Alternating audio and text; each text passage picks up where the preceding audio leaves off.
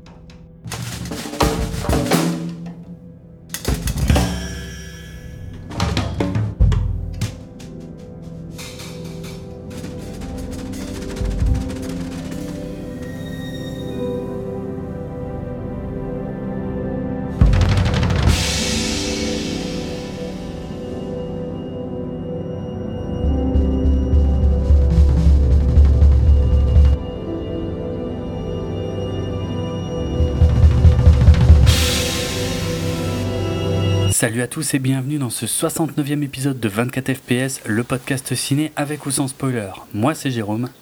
Et moi c'est Julien. Et on va parler évidemment de Birdman, le film qui vient de sortir en France, euh, parce que c'est pas le cas partout. Euh, je crois que toi tu l'as vu depuis un sacré moment. Ouais, Euh, presque un mois je crois, un truc de style. Ah, ces petits malins, ils ont bien calculé en fait pour qu'ils sortent chez nous euh, bah, juste après les Oscars parce qu'ils, je sais pas, ils se doutaient que avant les Ils ont mieux calculé euh, que dans mon cas où le distributeur a choisi de tenter ça avec American Sniper. C'est vrai. Oui, c'est vrai. Meilleur Parce que c'est c'est Mm. quasiment euh, inversé. Enfin oui, non, American Sniper est sorti il y a moins longtemps que Birdman est sorti chez, chez nous, mais on devait Mm. avoir les deux euh, la même semaine en principe. Ouais. Birdman et American Sniper, et American Sniper a été reporté pour juste après les Oscars. Mauvais pari euh, du côté de, de la Belgique. Ouais. Euh, bon pari bon du pari côté, du côté de la France. côté français ouais, pour Birdman. Euh, puisque c'est lui qui a, qui a cartonné aux Oscars, mais on en reparlera. Peut-être pas, enfin oui, on en parlera un peu dans cette émission, mais on en parlera plus en détail une prochaine fois. Euh, donc Birdman, or The Unexpected Virtue of Ignorance, je m'en suis pas trop mal sorti, un film d'Alejandro González Iñárritu. Euh, donc, euh, dont on va parler dans cette émission en deux parties, puisque première partie on va un petit peu parler des acteurs, du réalisateur, du background, de tout ça, et de notre avis sans spoiler. Et dans la deuxième partie, on va revenir, je pense, peut-être pas aussi longuement que d'habitude, mais sur euh, quelques moments euh, forts, pas forcément dans l'ordre aussi, parce que le film s'y prête moins en fait que ce qu'on fait d'habitude. Mais euh, voilà, il y, aura aussi des choses à dire avec spoiler, donc après le signal sonore. On commence par Monsieur Inalitu. Inarito. Mm. Alors je t'en prie. C'est marrant, je m'y attendais. Tu vois. ouais, tu devais t'y attendre. Parce que, est-ce que tu as vu un seul de ces films? Oui, oui, oui, ça va te surprendre, mais j'ai vu 21 grammes. euh, Ok. et- Avec Sean Penn. Eh ben ça, je m'en souvenais même pas. Alors je sais pas, je te dis tout de suite mon expérience 21 grammes. Euh, Vas-y. Parce que techniquement, c'est pas son premier film, mais bon, son premier film. euh, Ouais, son premier film, je l'ai pas vu personnellement. C'est euh, euh, un film mexicain pour le coup. Ouais. Je suis juste en train de chercher le Amores Perros. titre français Amour chienne. Voilà. Qui est assez connu hein, quand même, euh, il me semble. Il me semble Il avait aussi, eu ouais. un, un- un- un bon succès, c'est juste que voilà, je j'ai jamais eu l'occasion de le voir. Ok. Euh, bah 21 grammes, donc sorti en 2003. Euh, si tu veux, c'était un, un pote, euh, bah mon pote archéologue d'ailleurs, qui, qui m'avait dit à l'époque, ouais, il y a un film qui parle de, de, fin, de 21 grammes, que en fait c'est peut-être le poids de l'âme. En fait, quand, quand on meurt, apparemment le corps perd 21 grammes et ce serait peut-être le poids de l'âme qui s'échappe du corps. Alors, et on avait loué le DVD en fait, je l'ai pas vu au, au Mm. ciné quoi. Et euh, je sais pas si tu te souviens, enfin tu, tu l'as vu aussi? Oui, je l'ai vu, mais au ciné pour le coup. Donc, euh, on parlait des films qui sont vieux euh, un peu avant. Oui, euh, c'est pas évident. Voilà. Mm. J'avais pas super aimé. hein. C'était un petit peu. Mais en fait, c'est- c'est un- c'est une critique que je peux faire à quasiment tous ses films. Il est un petit peu arrogant, Inarritu. Ouais, c'était présent déjà dans 21 grammes, je trouvais. Possible. Mais je- j'en ai très peu de souvenirs en fait. Le- les seules choses dont je me souvienne, c'est que finalement c'était un film choral avec euh, plein de Ouais, gens. un peu avec des plots euh, qui se mélangent euh, Voilà. à la crash pour Ouais, c'est ça. citer un autre film. Et, et qui se croisent parfois et tout. Et, et si je me souviens bien, il y a, doit y avoir un dialogue dans tout le film qui, qui, bah, qui fait référence à cette histoire de 21 grammes, mais qui dit euh, bah, exactement ce que j'ai dit avant, un truc dans le genre ouais, tu savais que le corps perd 21 grammes, ce serait peut-être le poids de l'âme. Mm. Voilà, c'est tout. Le film ne parle absolument pas de ça. Et donc, euh, j'avais pas du tout aimé. Et à partir de là, euh, je me suis pas trop intéressé à ce qu'il a fait ensuite, quoi. Donc il a enchaîné avec euh, Babel, avec euh, un cast euh, assez connu pour le Ouais. coup. Donc il y avait Brad Pitt et Kate Blanchett notamment. Mm. Euh, avec aussi des histoires euh, différentes et hum, pas spécialement connectées, puis qui s'interconnectent et tout ça.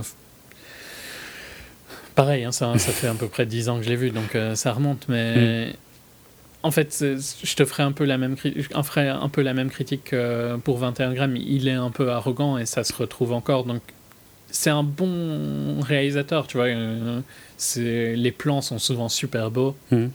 Les- la, la couleur est son directeur photo. euh, sur ses quatre premiers, il me semble, euh, elle-même. C'est- C'est c'est très, très, très, très classe. c'est toujours assez chaud. Enfin, Babel était assez chaud dans certaines scènes, un peu plus froid dans d'autres. Ouais. Non, franchement, c'était c'était pas un mauvais film, mais il a ce petit côté un peu arrogant que- qui me lourde un peu. Et je n'ai pas vu euh, Beautiful, donc euh, toi non plus, donc on va savoir moins en parler. Mm.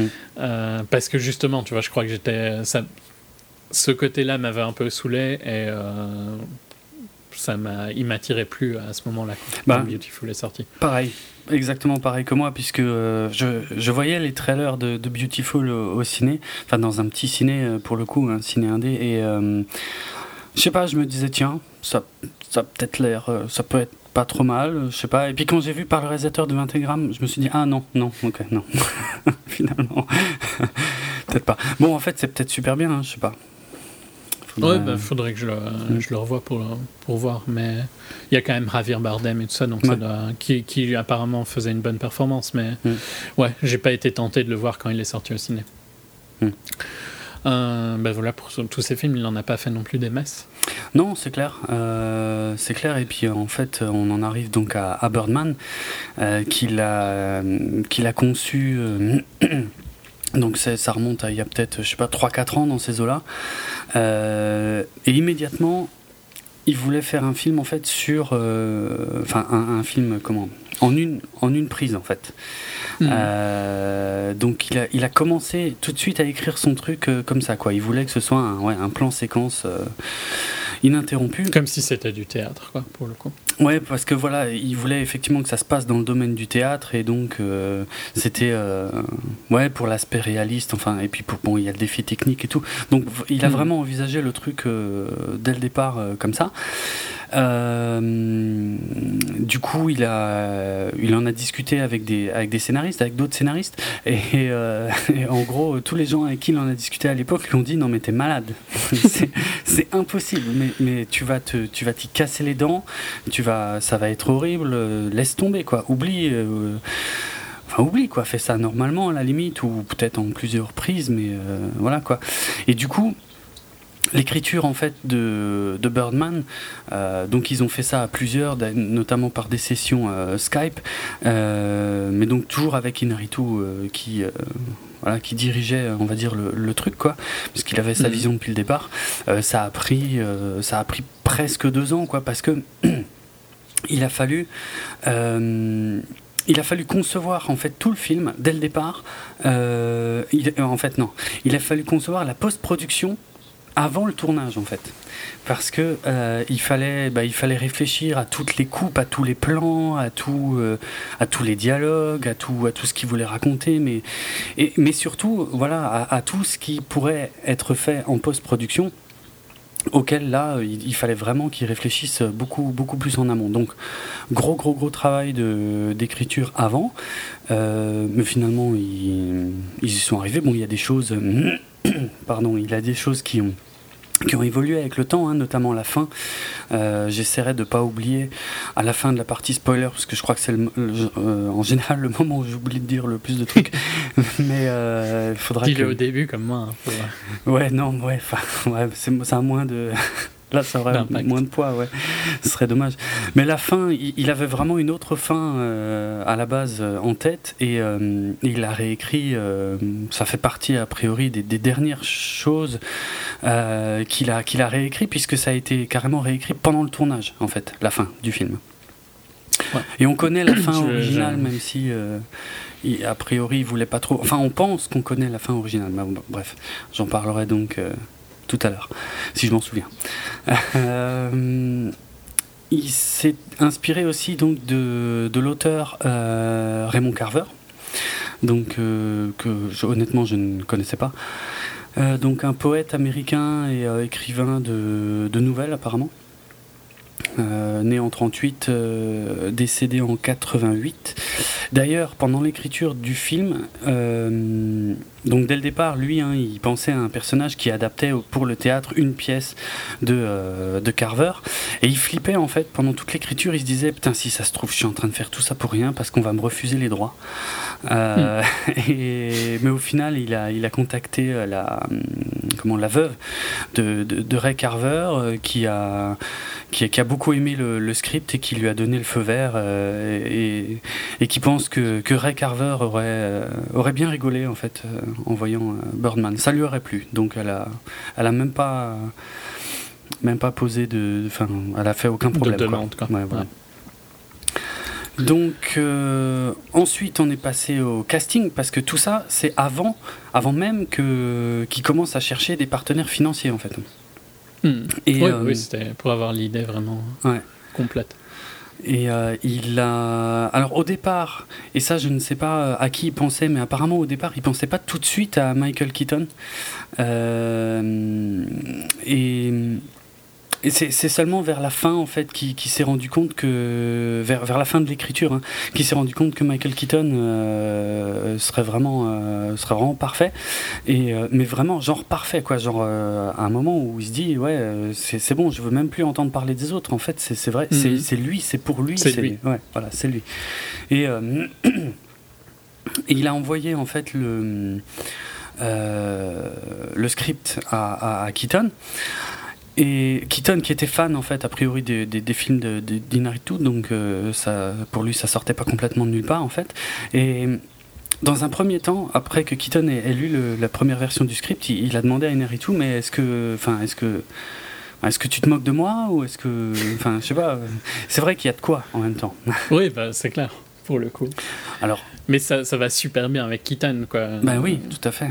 C'est presque un rôle euh, pour lui. C'est, Bah, on Écrit pourrait, pour lui, on quoi. pourrait croire voilà, que c'est écrit pour lui, et c'est marrant que le réalisateur et scénariste ne s'en soit rendu compte lui-même que vers la fin, en fait. Mais ouais, ouais, tellement ça colle. Donc, Michael Keaton, hein, euh, en deux mots, euh, acteur essentiellement comique. euh, Très très très très très très connu euh, outre-Atlantique, moins chez nous je dirais, sauf pour euh, une petite poignée de films. Euh, bon, même aux États-Unis, de toute façon, euh, son premier gros succès, ça a été Beetlejuice en 88. Euh, mais évidemment, c'était rien du tout comparé à, à son deuxième film avec Tim Burton. Donc ouais, Batman, le Batman de 89. Sachant que c'était un rôle. Et ça, euh, c'est marrant parce que ça marche encore. Enfin, c'est toujours d'actualité. Je suis sûr qu'on reparlera un jour de Batman au cinéma, tout ça, mais euh, Là, en deux mots, euh, à l'époque, quand, quand Tim Burton travaillait sur son Batman, quand il a annoncé qu'il voulait Michael Keaton, ça a été une levée de bouclier incroyable, quoi. C'était. c'est- la réaction qu'il y a eu là sur Ben Affleck il n'y a pas longtemps. C'était presque light par rapport à ce qu'il y a eu à l'époque pour par rapport à Michael Keaton quoi. Les gens sont jamais contents. Les, voilà, c'est ça, les gens sont jamais contents. À l'époque, il n'y avait pas de réseaux sociaux, mais Ouais. les gens l'ont fait savoir quand même. hein. La, la Warner, à l'époque, a reçu plus de 50 000 courriers euh, de protestation contre le casting de Michael Keaton, qui était considéré comme un, euh, un acteur comique, quoi, un truc Mm. euh, pour enfants, quoi.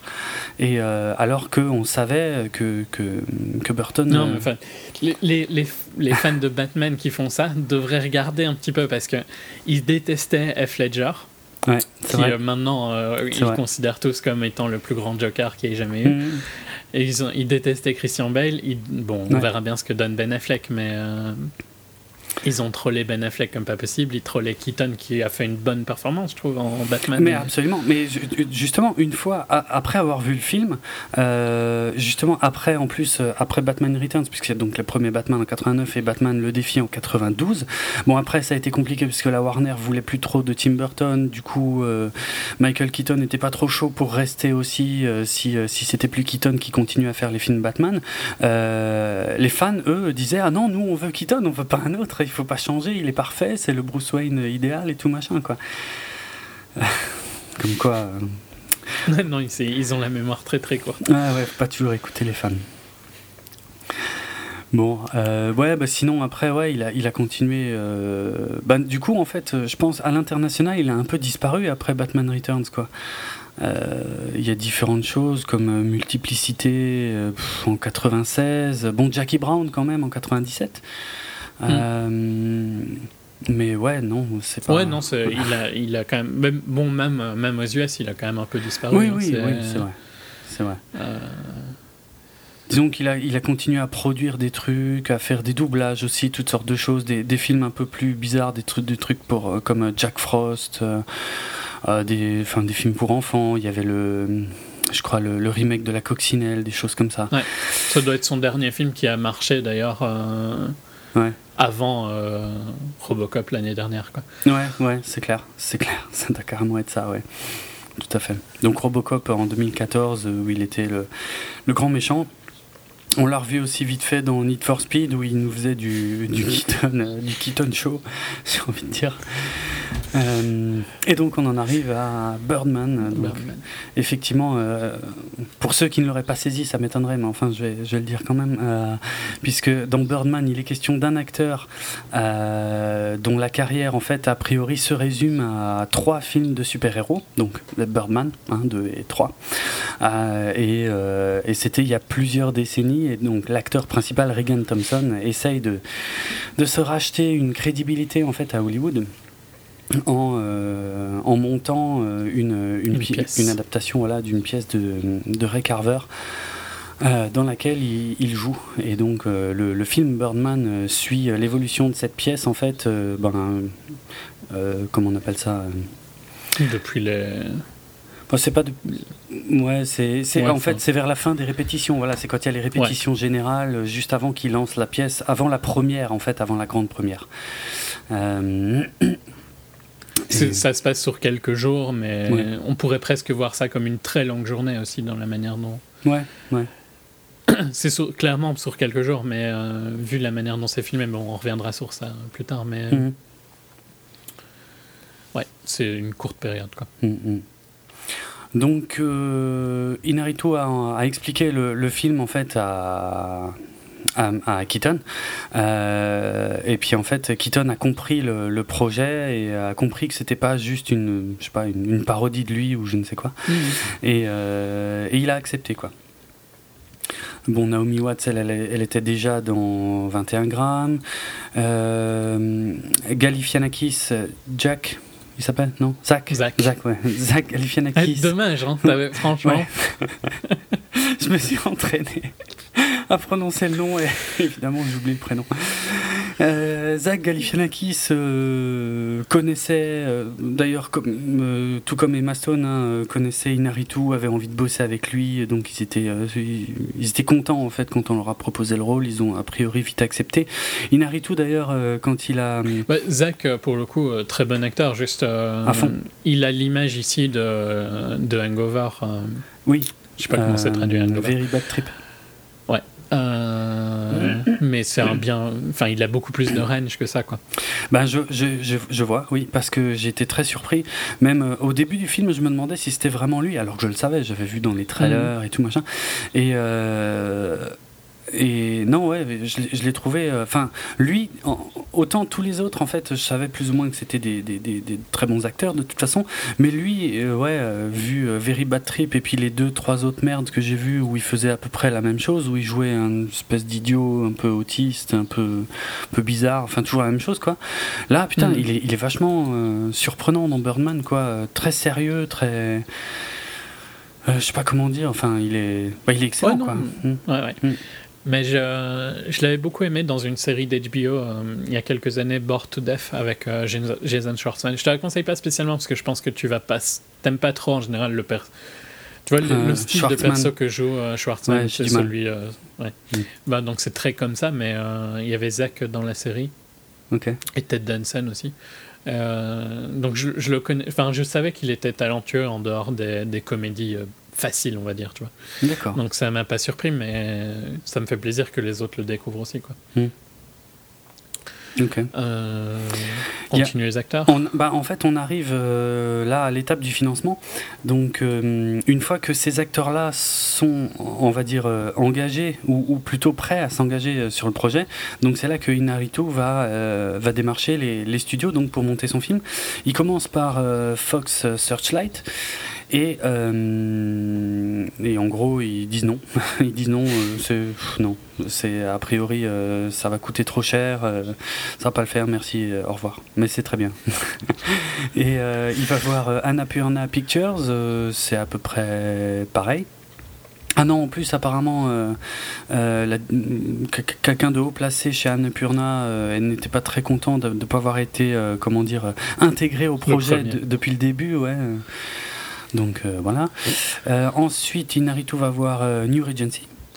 Et là, chez New Regency, c'est accepté. Du coup, Fox Searchlight, qui étaient les premiers contactés, se disent Ah merde, si New Regency le prend, on va peut-être le prendre aussi alors. c'est vraiment des pourris quand ils pensent. non, mais c'est vrai quoi. C'est des saloperies. Alors, bah, bah, en fait, parce que New Regency et Fox Searchlight avaient bossé ensemble il n'y a pas si longtemps sur euh, 12 Years a Slave. Donc euh, voilà, ils se sont remis ensemble pour financer Birdman. Donc c'est un budget de 16 millions et demi. Ce qui est, ouais, ce qui est à la fois petit et gros. Euh, bah, je pense que ça coûte très cher en effets spéciaux, mais on y reviendra. Euh, donc pour finir le casting principal, on va dire, euh, il y a Josh Brolin donc qui, a, qui est arrivé sur le projet, enfin qui était prévu sur le projet en fait pour le rôle de, Mike, et euh, finalement, comment dire, finalement en fait il a été écarté parce que ça n'allait pas pour des raisons d'agenda comme ils disent, et, et c'est Edward Norton qui a été embauché à la place. Euh, et c'est un peu pareil parce que Norton, euh, en fait, euh, sur le. Enfin, sur le tard, en fait, Inaritu s'est un peu rendu compte que, que, ben, que ça. C'était parfait, quoi. Norton a tout de suite été complètement passionné par le truc. En plus, lui, il a une expérience de, de théâtre. Donc, Il, il apporte bien cette intensité, je trouve, dans son rôle. Hmm. Que j'aurais. Enfin, c'est difficile à dire, tu vois, parce que peut-être que Brolin aurait fait oui. quelque chose de bien ou quoi, Hmm, mais en ayant vu Norton, j'ai du mal à voir quelqu'un d'autre euh, pouvoir euh, avoir. Ouais, faire la même performance, avoir la même intensité dans ses scènes. Ouais, ouais, non, je suis assez d'accord. hein, il est vraiment excellent. Et, et c'est un peu. Enfin, tu vois, si tu remontes à des scènes, euh, genre la scène de Fight Club dans le bureau, Hmm. elle est super marquante, où Ouais. il est aussi ultra intense. C'est un acteur qui peut être super intense comme ça. C'est clair. Dans La 25e heure aussi, il y a une scène comme ça où il est quasi. Enfin, tu vois, où il porte le film. Et ici, euh, dans ces scènes, il est, vraiment dominant, je trouve. À fond. À fond. Mais en plus, c'est marrant parce qu'il y a aussi euh, un peu une seconde lecture, en fait, comme pour euh, Michael Keaton, dans le sens où il, a, il a une réputation, Edward Norton, de ne pas être un acteur facile, en fait. Et. Alors c'est marrant, c'est pas un, pas un spoiler, hein, mais euh, vers le début du film, dans des scènes de répétition, il y a, y a justement Norton qui, euh, qui s'enflamme un petit peu, qui commence à, a donné des conseils en fait à, au personnage de Michael Keaton con- concernant le, le- le personnage qu'il doit jouer. Il se trouve qu'en fait la, la même scène euh, s'est déroulée en, en vrai en fait entre Edward Norton et euh, Inaritu en fait pendant qu'il euh, qu'il répétait le rôle en fait. Et c'est là que c'est Inaritu qui lui a fait remarquer, lui a dit tu te rends compte que ton personnage dans le film il fait exactement ce que tu es en train de me faire. là, quoi. Donc comme quoi c'était euh, Bien casté. Ouais, ouais, c'est bien casté. Bon, il y a encore quelques euh, rôles féminins euh, dont on n'a pas trop parlé, mais euh, Bah, Emma Stone, au moins, je dirais, tu vois. ouais, Emma Stone, bon, ouais, je l'avais, je l'avais mentionné très Tu rapidement, mais, mentionné. ouais. elle a un rôle quand même assez important, c'est clair. Ouais, Naomi Watts. bon, il y a Andrea Riseborough. euh, qui joue une des actrices aussi de la, de la pièce, même si c'est pas elle qu'on voit le plus, mais elle fait partie. Non, au, au final, je trouve que si tu le, le casting important, c'est à mon sens, c'est Emma Stone, Zach et euh, Edward Norton. Ouais. Euh, Naomi Watts a quelques scènes intéressantes, mais c'est- pas aussi euh, présent que, que les, les autres. Non, non, Et euh, Amy Ryan ou euh, Andrea ouais. c'est plus oubliable, quoi, entre guillemets. Ouais, clairement, ouais. Amy Ryan qui joue l'ex-femme de, de Reagan, donc Michael Keaton, et Andrea Riseborough, donc une des actrices. Andrea Riseborough, c'était la, la rousse dans Oblivion avec euh, Tom Cruise. Pour ça que, Ah oui. Ouais. Je l'aurais pas reconnu, hein, bien, en franchement. Non, bah, je l'ai pas reconnu pour le coup. Hmm. Euh, Ouais, Non. bah, je- autre chose sur le cast Non, ou- pour le cast, Tu veux euh, commencer une critique sur le film ou tu veux Ah, parler pas du tout à fait. directeur photo? Pas tout à fait, voilà, parce qu'il y a encore des choses à dire en fait. parce que là, maintenant, le, défi c'était de tourner le film. Donc, euh, Inaritu en fait a, contacté ce- son ami, le directeur photo euh, Emmanuel Lubeski. Alors, en quelques mots, euh, Lubeski, euh, bah, il, a, il a déjà. Bah, Disons que si, tu dois euh, demander à un directeur photo un film qui est censé euh, imiter un plan séquence ultra long, je pense que tu vas chercher Emmanuel Lubezki. Je quoi. pense aussi, oui.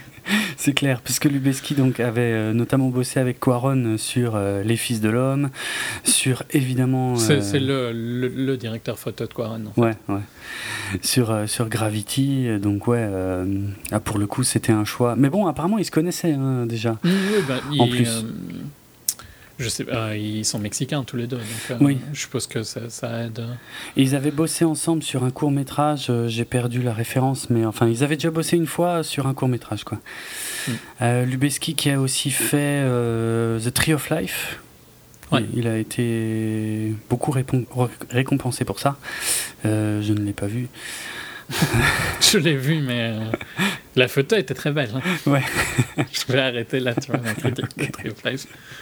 Elle est dans. euh, ma critique de Tree of Life est dans un épisode de 24 FPS oublié. hein. C'est vrai, un épisode, euh, un épisode fantôme ouais, qui n'existe Ouais. plus officiellement. Exact, exact.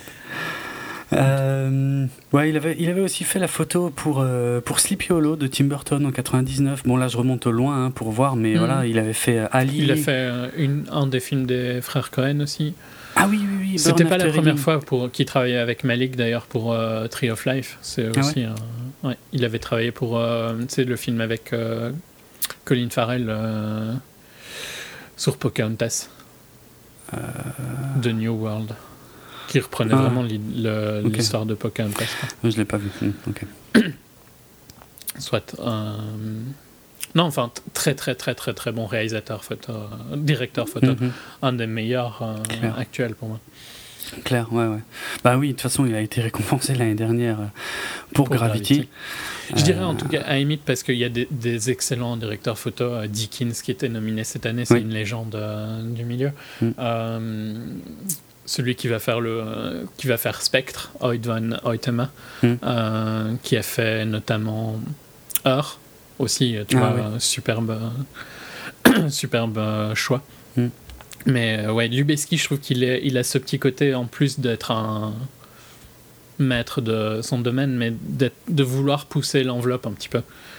Les, toutes Ouais. les évolutions pour Gravity et tout ça, et, et ben réussir un film comme Birdman, ça demande vraiment quelque chose de. Euh, ouais, ça- Enfin, tu vois, faut- faut- il faut chercher des nouvelles techniques pour arriver à faire ça, quoi. C'est pas. Ah, c'est clair. C'est clair, c'est un vrai défi parce que là, il y a, il y a le côté donc euh, plan séquence, mais euh, je dirais au contraire de, des, des films de Quaron où il y a, où il y a déjà des, des plans séquences euh, complètement épiques. ici, la Bah, difficulté. celui de Children of Men, au final, tu pourrais, le- tu vois le plan, le très long plan séquence de Children of Men où ils sortent du building et oui, tout ça, oui, oui, oui. Est presque l'entraînement de Oui. Birdman, c'est clair. C'est un peu du même ordre, Gravity, c'est un peu différent. Gravity, je, je trouve pas que. Ouais, ok, c'est fait de très peu de plans et, et bravo Quaron et à lui d'avoir réussi, mais il y a beaucoup d'images de synthèse. Je trouve que c'est plus sur euh, la lightbox et tout ça qui doit être remercié pour euh, Gravity ouais. Ouais, ouais. que pour le- les plans séquences. Mais Children of Men et Birdman, je trouve que c'est un peu le même idée et Oui. les mêmes difficultés d'avoir un- une, une lumière qui change et tout ça. C'est ça, c'est ça, une alternance Oh, entre oh. intérieur et extérieur, Ouais. euh, sans transition. Encore pire en sachant que c'est sur Times Square. euh, Ouais. Bah, en fait, quelque part, ça les a arrangés. Euh, parce que, bon, hein, on va, on va juste reprendre un, un tout petit peu avant, en fait, euh, dans l'ordre chronologique, parce que, si tu veux, à la base, quand Inaritu a, parlé de ça à Lubeski, Lubeski lui a dit c'est impossible. Franchement, je peux pas. Je peux pas. Quand je vois, quand je vois tout. Enfin, en- il avait même, en fait, euh, il avait même peur que. Parce qu'ils étaient juste potes, voilà. le projet. Voilà, il il avait peur qu'Inaritu lui demande de s'occuper de, de son film, quoi, parce qu'il se disait non, mais là, tout ce qui, tout ce qu'il y aurait à faire pour ce film, c'est inhumain, c'est euh, c'est pas possible, quoi. Et bon, évidemment, euh, ils, en ont discuté, et puis il a fini par accepter. Et euh, effectivement, la, difficulté, j'ai beaucoup pensé à ça quand je regardais le film, justement, on passe par des ambiances lumineuses très différentes, sans Mhm. transition. Alors, parfois, c'est pas euh, tout à fait vrai, parce que parfois, il y a des... Bah, oui, nous, tu... moi je vois les transitions Oui, quand voilà. il coupe son plan, mais Ouais. ça reste super bien fait. Ah oui, oui, ça, ça reste quand même très, très bien enchaîné en général. Et, euh, mais ouais, l'alternance intérieure, extérieure, ambiance très sombre, ambiance... euh, par exemple, tu vas, tu vas passer des backstage du, du théâtre où c'est super sombre. Après, tu vas Mm. aller sur la scène. Après, tu vas monter, euh, je sais pas, dans les coulisses. Et tout ça en un seul plan.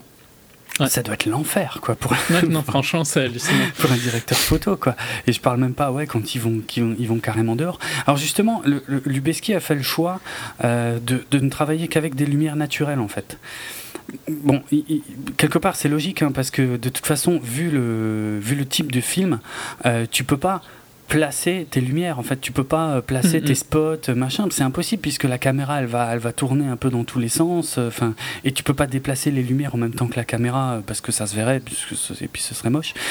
Euh, donc il a choisi de, de, de bosser avec beaucoup de lumière naturelle et du coup le, le fait de, de tourner à New York avec des bah, dans des quartiers très lumineux quelque part ça l'arrangeait en fait Mm. faut dire. Mais euh, mais ça reste un pari de fou quoi. C'est c'est vrai c'est Oui, parce que quand tu. Quand il y a une scène qui, par exemple, tu viens de sortir de Times Square et te- tu rentres dans l'ambiance très feutrée du théâtre, mais ouais ouais. euh, ouais, c'est- affolant de réussir à rendre ça beau, quoi. Mm, à fond. À fond. C'est très très très impressionnant de ce point de vue là quoi. Euh, grosse réussite. Il y a en fait euh, d'après mes infos il y aurait 16 coupes euh, dans Mm. l'intégralité du film ce qui veut dire que le film serait à peu près en 17 plans Euh, ce qui est assez hallucinant Ouais, ouais, c'est très peu. Parce que malgré euh, Ça fait des plans de 5-6 minutes, quoi. Ouais, ouais, ouais. Et hum, pour, pour comparer, par exemple, Gravity, qui avait des, des plans séquences hallucinants, quelques-uns, mais c'était quand même euh, plus de 150 plans au total, quoi. Donc. euh, Gravity? Il me semble que c'est beaucoup moins. Non, non, j'ai, j'ai- justement, j'ai revérifié. Je pensais que c'était beaucoup moins, mais non, non, c'est 150 plans. euh, ce, qui est, euh, ce qui reste extrêmement faible par rapport à un film standard, hein, 150 Ouais, ouais. plans. Mais non, non, c'est. Donc là, 16, ou dix- combien j'ai dit 17 plans pour Ouais, 17 Birdman. C'est vraiment, euh, c'est vraiment très bas, quoi. Donc ils ont, ils ont bien assuré leur truc, quoi. Mm, Alors justement, du coup. Bah, c'est peut-être un truc, tu vois, très cinéphile de s'extasier sur le fait qu'il y a peu de plans et tout ça, parce que j'ai l'impression qu'en fait, à chaque fois qu'un réalisateur fait ça et qu'on parle, on, on reste toujours super longtemps sur ça. Tu vois, peut-être que des gens se demandent pourquoi c'est si important, mais ça donne une. euh, un réalisme et une force à la scène, je trouve, de faire euh, Bah de ouais. tourner des plans séquences euh, que tu peux pas avoir autrement, parce que c'est euh, tout le monde est obligé d'être à fond, quoi. Si Mm, c'est euh, des longs plans, parce que euh, si quelqu'un foire à la septième minute du plan, il est acheté. C'est différent Ouais. que si quelqu'un foire foire euh, pendant le plan qui dure 3 secondes et demie. C'est exactement ça. D'ailleurs, il ils ont tenu un, un compte euh, justement de, de qui faisait le plus de gaffe. Alors, en fait, ils ont d'abord ils ont répété en fait. Ils ont répété entièrement les, les scènes. Moi, je, non, ouais, je vais finir d'abord sur l'aspect vraiment technique. En fait, ils ont euh, d'un d'un côté, ils ont loué en fait des studios à New York. Où ils ont construit en fait toute la partie euh, Backstage. backstage, voilà, euh, du film, tandis que la, la vraie scène et la, on va dire la salle de théâtre et la scène de théâtre qu'on voit dans le film, eux, ont été tournés dans un vrai théâtre de, de New York, donc le théâtre euh, Saint James. Et euh, donc même avant, avant de faire venir les acteurs, en fait, quand il a fallu construire les décors, euh, il a fallu tenir compte euh, du fait que, ben euh, voilà, il, il fallait qu'il y ait un caméraman avec une steadicam qui puisse se déplacer euh, ben, sans, sans trop de problèmes dans les décors. Fallait pas que ce soit trop étroit. Euh, D'ailleurs, je crois que les hum, les backstage justement du théâtre Saint James c'était un peu trop étroit pour pour tout ce qui était Mhm. prévu dans le film. Et puis répéter, répéter, répéter les scènes, rien que l'aspect technique d'abord en fait, euh, rien que les mouvements de caméra et tout. Et ensuite seulement ils ont commencé à répéter avec les, hum, avec les acteurs eux-mêmes, qui effectivement avaient des prises euh, très longues. Je crois que j'ai lu, euh, ça pouvait aller jusqu'à 15 pages de 15 pages de script, enfin 15 pages de dialogue. Je sais plus trop script ou dialogue, un des deux, pour une seule scène, ce qui est, ce qui est énorme. Et, euh, et donc ouais, j'en reviens à mon anecdote. Il, il tenait des comptes donc de, de qui faisait le plus de gaffe et apparemment celle qui a fait le plus de gaffe c'est Emma Stone. Et, euh, et celui qui en a fait le moins c'est Zach euh, Gallier et merde j'ai plus son nom sous les yeux Gallia Fianac. Fianakis. merci Euh, et bon il semblerait même que que Zach, je vais pas le redire parce que je l'ai toujours pas sous les yeux, euh, a, a fait parfois des erreurs, mais qui s'est tellement bien rattrapé que les scènes ont été gardées. En fait, Mm. Euh, c'est dans des plans qui, qui figurent dans le film final. Alors que euh, j'en ai lu une sur euh, Emma Stone. Bah, tu sais, euh, encore une fois, c'est vers le début et puis même de toute façon, c'est pas là, il y a, vraiment rien à spoiler. En tout cas, dans cette partie du film. C'est euh, la, première répétition avec Mike entre Michael Keaton et euh, Edward Norton et, sur la fin enfin sur la fin de la scène. À un moment dans cette scène il y a Emma Stone qui se pointe en fait et donc euh, c'est approximativement 6 minutes après le début du plan tel qu'il était filmé et elle, euh, par exemple, une fois, elle s'est pointée euh, beaucoup trop tôt et, et effectivement, ça, ça ruine les six minutes qui ont été faites, les six minutes de dialogue auxquelles elle, elle participait même pas et qui ont été faits avant, quoi. Euh, mais bon, c'est un- c'est un C'est- sacré le challenge. risque. Ouais, c'est Ouais. le risque. ouais. Apparemment, il faisait euh, une vingtaine de prises par plan, Ce qui est quand même déjà pas mal. ce qui, ce qui me Mais paraît beaucoup, ouais, c'est clair. Ouais. Ça, ça donne aussi, vu que le film est, très fort lié au, au théâtre et qu'il essaye de mimiquer euh, le théâtre sur euh, le long plan séquence, Mm. ça donne, le, le plan séquence fait aussi que tu t'as pas le droit à l'erreur comme au théâtre. Quoi. Donc, Exact. je- quand Tout je fait. parlais de. J'ai parlé de ça sur. Je sais plus, dans. C'était peut-être dans les meilleurs. Non, c'était pas dans les meilleurs films de l'année. Mais j'ai parlé du fait que certains films cette année, euh, en comptant que Birdman, c'est un film qui a été produit en 2014, quoi. Euh, utilisaient, transcendaient le médium, tu vois, utiliser le médium d'une nouvelle manière pour euh, raconter une histoire, ben, comme Boyhood en fait. Ouais. Euh, ici, je trouve que c'est la même chose, tu vois, le, le, le long plan séquence et le fait que ça raconte une histoire de théâtre, ben, tout va ensemble. Ouais, c'est vrai. euh. Cette manière de filmer en- amplifie l'intérêt de l'histoire. Ça, ça aurait pas été la même chose si ça avait été filmé de manière normale. Hmm. C'est pas un film dont. Je dis pas que ça aurait été un mauvais film filmé euh, de manière classique, mais c'est pas un film dont on parlerait autant s'il avait été filmé de manière classique. C'est clair. C'est clair. Mais non, mais c'est ça, ça, ça- et ouais, il y a une logique, tu vois. C'est pas juste pour le pour C'est pas juste pour le gimmick en ouais, fait. Ouais, on est d'accord. Hmm. Alors que euh, bon, comme dit. euh, C'est quand on parlait de Rigby que j'ai dit ça. Ah oui. oui. Euh, qu'est-ce que, bah, du coup, qu'est-ce que je voulais dire Je sais plus. Oui, dans, en plus dans le film, bon, ils se sont débrouillés euh, avec le sur le montage du film, euh, qui avait donc été prévu longtemps en avance, euh, pour que parfois certaines coupures ne se voient pas ou se voient très peu en fait. Mm. Parce que c'est vrai que, donc, comme dit, les backstage, en fait, c'était un studio à New York. Attends, voir, je- il me semble que j'avais l'adresse. Astoria. Euh, oui, le Kaufman Astoria Studio. Exact. Euh, J'avais plusieurs adresses en fait. Euh, le bar euh, qui est censé se trouver à côté du, à côté du, Du théâtre, théâtre. euh, lui il est sur la 47e rue. Euh, et qu'est-ce que j'avais encore? Il me semble qu'il y avait encore un truc. Oui, ah oui, et si j'avais une, une anecdote aussi sur Times Square, parce qu'à un moment il traverse Times Square. Bon, encore une fois, hein, pas un spoiler, hein, ça se voit, euh, c'est visible dans la bande-annonce. hein, ouais. Euh, pour euh, pour la, la séquence de Times Square, en fait, euh, ils ont fait ça assez tard dans la nuit euh, pour qu'il n'y ait pas trop de touristes.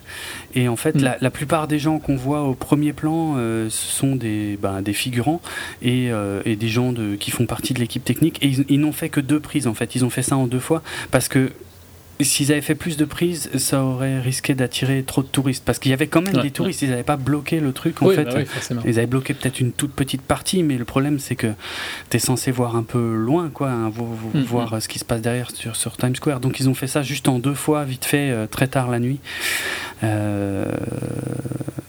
Et t'as du mal à croire quand tu vois le film qu'ils ont fait deux fois en plus. quoi. Parce Ouais, que- T'as l'impression que c'est le quoi. ouais, c'est clair.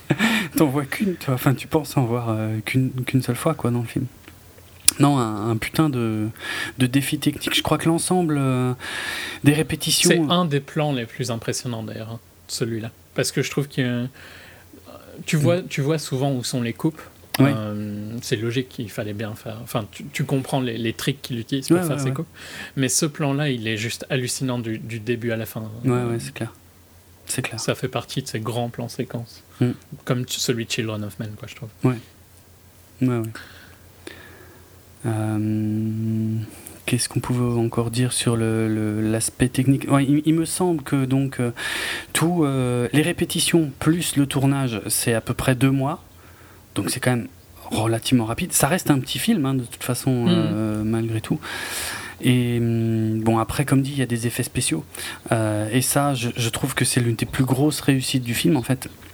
Parce que l'immense majorité, enfin moi, en fait, les effets spéciaux qui m'impressionnent le plus dans ce film, c'est ceux qu'on voit pas, en fait. Je parle pas maintenant de- des un ou deux passages où il y a un peu de CGI, encore une fois, c'est dans le trailer. Euh, ça, pourquoi pas. Mais il y a tout ce qu'on ne voit pas, tout ce dont on se rend pas compte. Et tu sais qu'il y a un truc que j'apprécie particulièrement, c'est les miroirs. Et là, c'est un festival. C'est un festival de personnages qui sont devant leur miroir, miroir. et la caméra qui, qui, qui les filme. Donc on voit leur visage, donc qui est juste à côté, le vrai, on va dire visage qui est juste à côté de la caméra, plus son reflet, euh, reflet dans le miroir. Donc on a les deux, euh, je sais pas comment dire, point de vue, et, et, et, et on a la caméra qui évolue autour du personnage sans que jamais elle n'apparaisse dans le miroir. Ça me rend cinglé. J'adore ça. Mais et, et ça, ça n'arrête pas dans ce film. C'est un festival. C'est génial. C'est absolument génial. Je c'est un mystère hein, pour moi. Je comprends. J'arrive même pas à comprendre comment ils font. Je, je sais pas si. Enfin, à mon avis, ils l'effacent après. ou- Oui, bah oui, j'imagine. Mais, je- mais même, c'est c'est tellement bien fait. C'est incroyable. Et t'y penses pas. En fait, si tu fais pas attention, Non, t'y penses pas. tu t'y penses même pas. Tu te rends même C'est juste compte. naturel de voir quelqu'un dans un miroir. Bien sûr. Tu réfléchis pas au fait que c'est difficile de le faire. Bien sûr. Et pourtant, c'est c'est incroyablement complexe à faire, de, de- que la caméra n'apparaisse jamais. euh. Bon, ici, c'est retouché euh, avec des effets spéciaux, je pense, a posteriori, mais, mais même, ça me, ça me rend dingue. C'est vraiment l'effet spécial qui me, qui, me, qui me trouve le cul le plus, quoi, je pense, au cinéma. euh. J'adore ça. Euh, La musique pour finir, Ouais, bah ouais, pour vraiment euh, euh, faire le tour de tous les aspects. Donc, euh, Inaritu en fait a contacté euh, un de ses amis. composé par Alexandre Desplat, au contraire de tous les films de l'année. C'est vrai. c'est pas faux. Euh, donc encore une fois, Inaritu a fait appel à un de ses amis pour la musique, donc un batteur de jazz, euh, Antonio Sanchez. Et donc euh, un, peu comme en fait pour la photo. hein. D'abord, il lui a, il il lui a décrit en fait ce qu'il voulait pour, pour son film. Et. En gros, euh, son pote lui a dit euh, Franchement, je sais pas si je peux faire ça. Parce qu'il n'y a, rien, enfin, personne n'a jamais fait ça. euh, Il n'y a, a- rien qui existe dans le même genre. Enfin, c'est enfin, c'est- chose que tu me demandes. quoi. Alors, bon, d'abord, il a travaillé de son côté, en fait. Il, a, il a créé des thèmes, donc séparés à la batterie pour chacun des, des personnages. Et quand il a présenté ça à Inaritu par la suite, Inaritu lui a dit Ok, c'est l'exact contraire de ce que je voulais que tu fasses. En fait. Moi, ce que je veux, c'est de l'impro. Mais de l'impro qui colle quand même avec ce qui se passe à l'écran. Donc, un truc super chaud. Donc, il faut vraiment avoir un putain de niveau à la batterie. hein. Je vous invite à voir euh, Whiplash, si c'est pas déjà fait, pour avoir une idée de, du boulot. Mais c'est vrai, en plus, moi, je- du coup, euh, vu, vu, euh, vu que c'est de la batterie de jazz, je, je pensais beaucoup à Whiplash pendant les grands ouais, moments de, de batterie. Quoi. Ouais. Et donc, bon, ils ont fait ça en plusieurs fois. En fait, d'abord, euh, Sanchez, donc le batteur, a, bossé de son côté sur, euh, sur différents euh, passages, sur un peu ce qu'il imaginait, on va dire, pour habiller le film. Après, ils ont bossé avec Inaritu, où Inaritu, en fait, lui, lui décrivait ce qui allait se passer dans, dans les scènes. Pour en fait, ça, ça, c'était des prises, on va dire, pas provisoires, mais qui allaient aider aussi plus ou moins pour le montage, tout ça. Donc bref, Inaritu lui décrivait les scènes et, et en plus il l'accompagnait, c'est-à-dire pendant qu'il jouait, Inaritu lui faisait des signes, lui disait là il se passe un truc, là il y a une intonation, là il y a un truc machin. Et donc ils ont, ils ont enregistré euh, diverses euh, prises euh, comme ça. Après, euh, parce que tout ça s'est passé en fait sur, euh, sur pas mal de temps, enfin en tout cas sur, euh, sur plusieurs mois, mais donc ça c'était la phase de démo. Et après, il y, a eu- il y a eu une phase vraiment en studio pour réenregistrer encore le truc. donc, encore une fois, euh, Inaritu, en fait, c- cette fois, avait les passages du film, euh, ben, que, je veux dire, qui étaient filmés, il avait les rushs, quoi.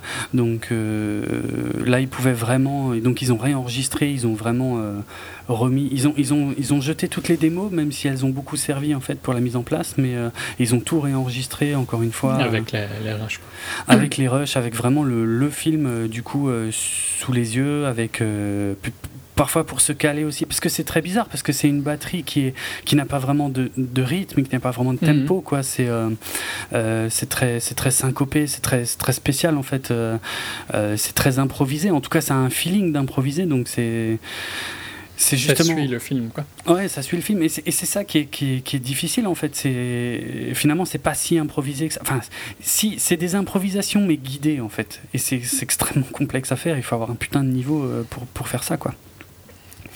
Donc euh, voilà, il y, a même- des passages, notamment à la fin, où euh, où il y a, je crois, quatre pistes de batterie. Quand il en fallait vraiment beaucoup, des trucs super intenses, il, réenregistrait encore par-dessus. C'est-à-dire, il faisait une piste, puis euh, il, joue la piste et il rejoue une autre par-dessus. Et il y, en a au moins, je crois, quatre.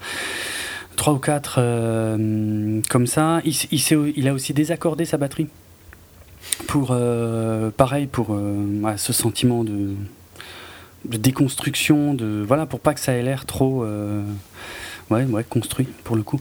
Et d'ailleurs, le, le film, en fait, le début du film, et, et- et qui est d'ailleurs la, ce que- ce qu'on a entendu là tout au début de l'émission, donc le, le début de la BO du film également, c'est justement euh, le, le passage où on entend Antonio Sanchez qui pose une question au réalisateur, à Inaritu, et, euh, et qui désaccorde en fait sa batterie avant de commencer les Mm. prises. Donc même ça, même ça, ça a été gardé en fait dans la dans la BO du film et dans le film, euh, puisque ça sert pour le générique de début. Et puis, euh, je crois qu'on l'entend aussi un petit peu parler de nouveau euh, tout à la fin, quand, commence le générique de fin. Et pour la petite anecdote, euh, il devait, enfin, Inaritu en fait voulait qu'il apparaisse une ou deux fois dans le film. Et mais à ce moment-là, en fait, Sanchez était en tournée avec Tournée. le Pat Metheny Group, euh, et, hum, et donc il n'était pas disponible. Donc ils ont fait ça avec un autre acteur, enfin un autre acteur, non justement un autre euh, batteur. Batteur, ouais. Pas et ça, pareil, ça a posé de, de gros, gros, gros problèmes techniques dans le sens où, donc, le, le batteur qu'on voit dans le film n'est pas celui hein, qui a enregistré la BO, mais après, quand il a fallu enregistrer donc les versions finales en studio, euh, ben c'est une scène, euh, enfin c'est même une ou deux scènes qui ont été extrêmement euh, complexes à, à refaire puisque c'est de l'impro. Et euh, il a fallu que Sanchez réenregistre donc euh, Copie euh, co- les mouvements. voilà quoi. copie les, les mouvements pour que ça colle avec ce qu'on voit à l'écran les, les- les petits moments où on voit on voit la batterie dans le film quoi donc ça ça a été ça leur a posé de gros problèmes mais bon au final ils y sont arrivés parce que Inaritu apparemment il lâchait rien hein. c'était vraiment il fallait que ce soit exactement comme les mouvements qu'on voit, alors que si ça se trouve en tant que spectateur, tu regardes même pas vraiment où le mec il frappe quoi. Mais voilà, Peut-être si t'es euh, si t'es euh, si t'es batteur, ouais, si t'es batteur, peut-être bien effectivement.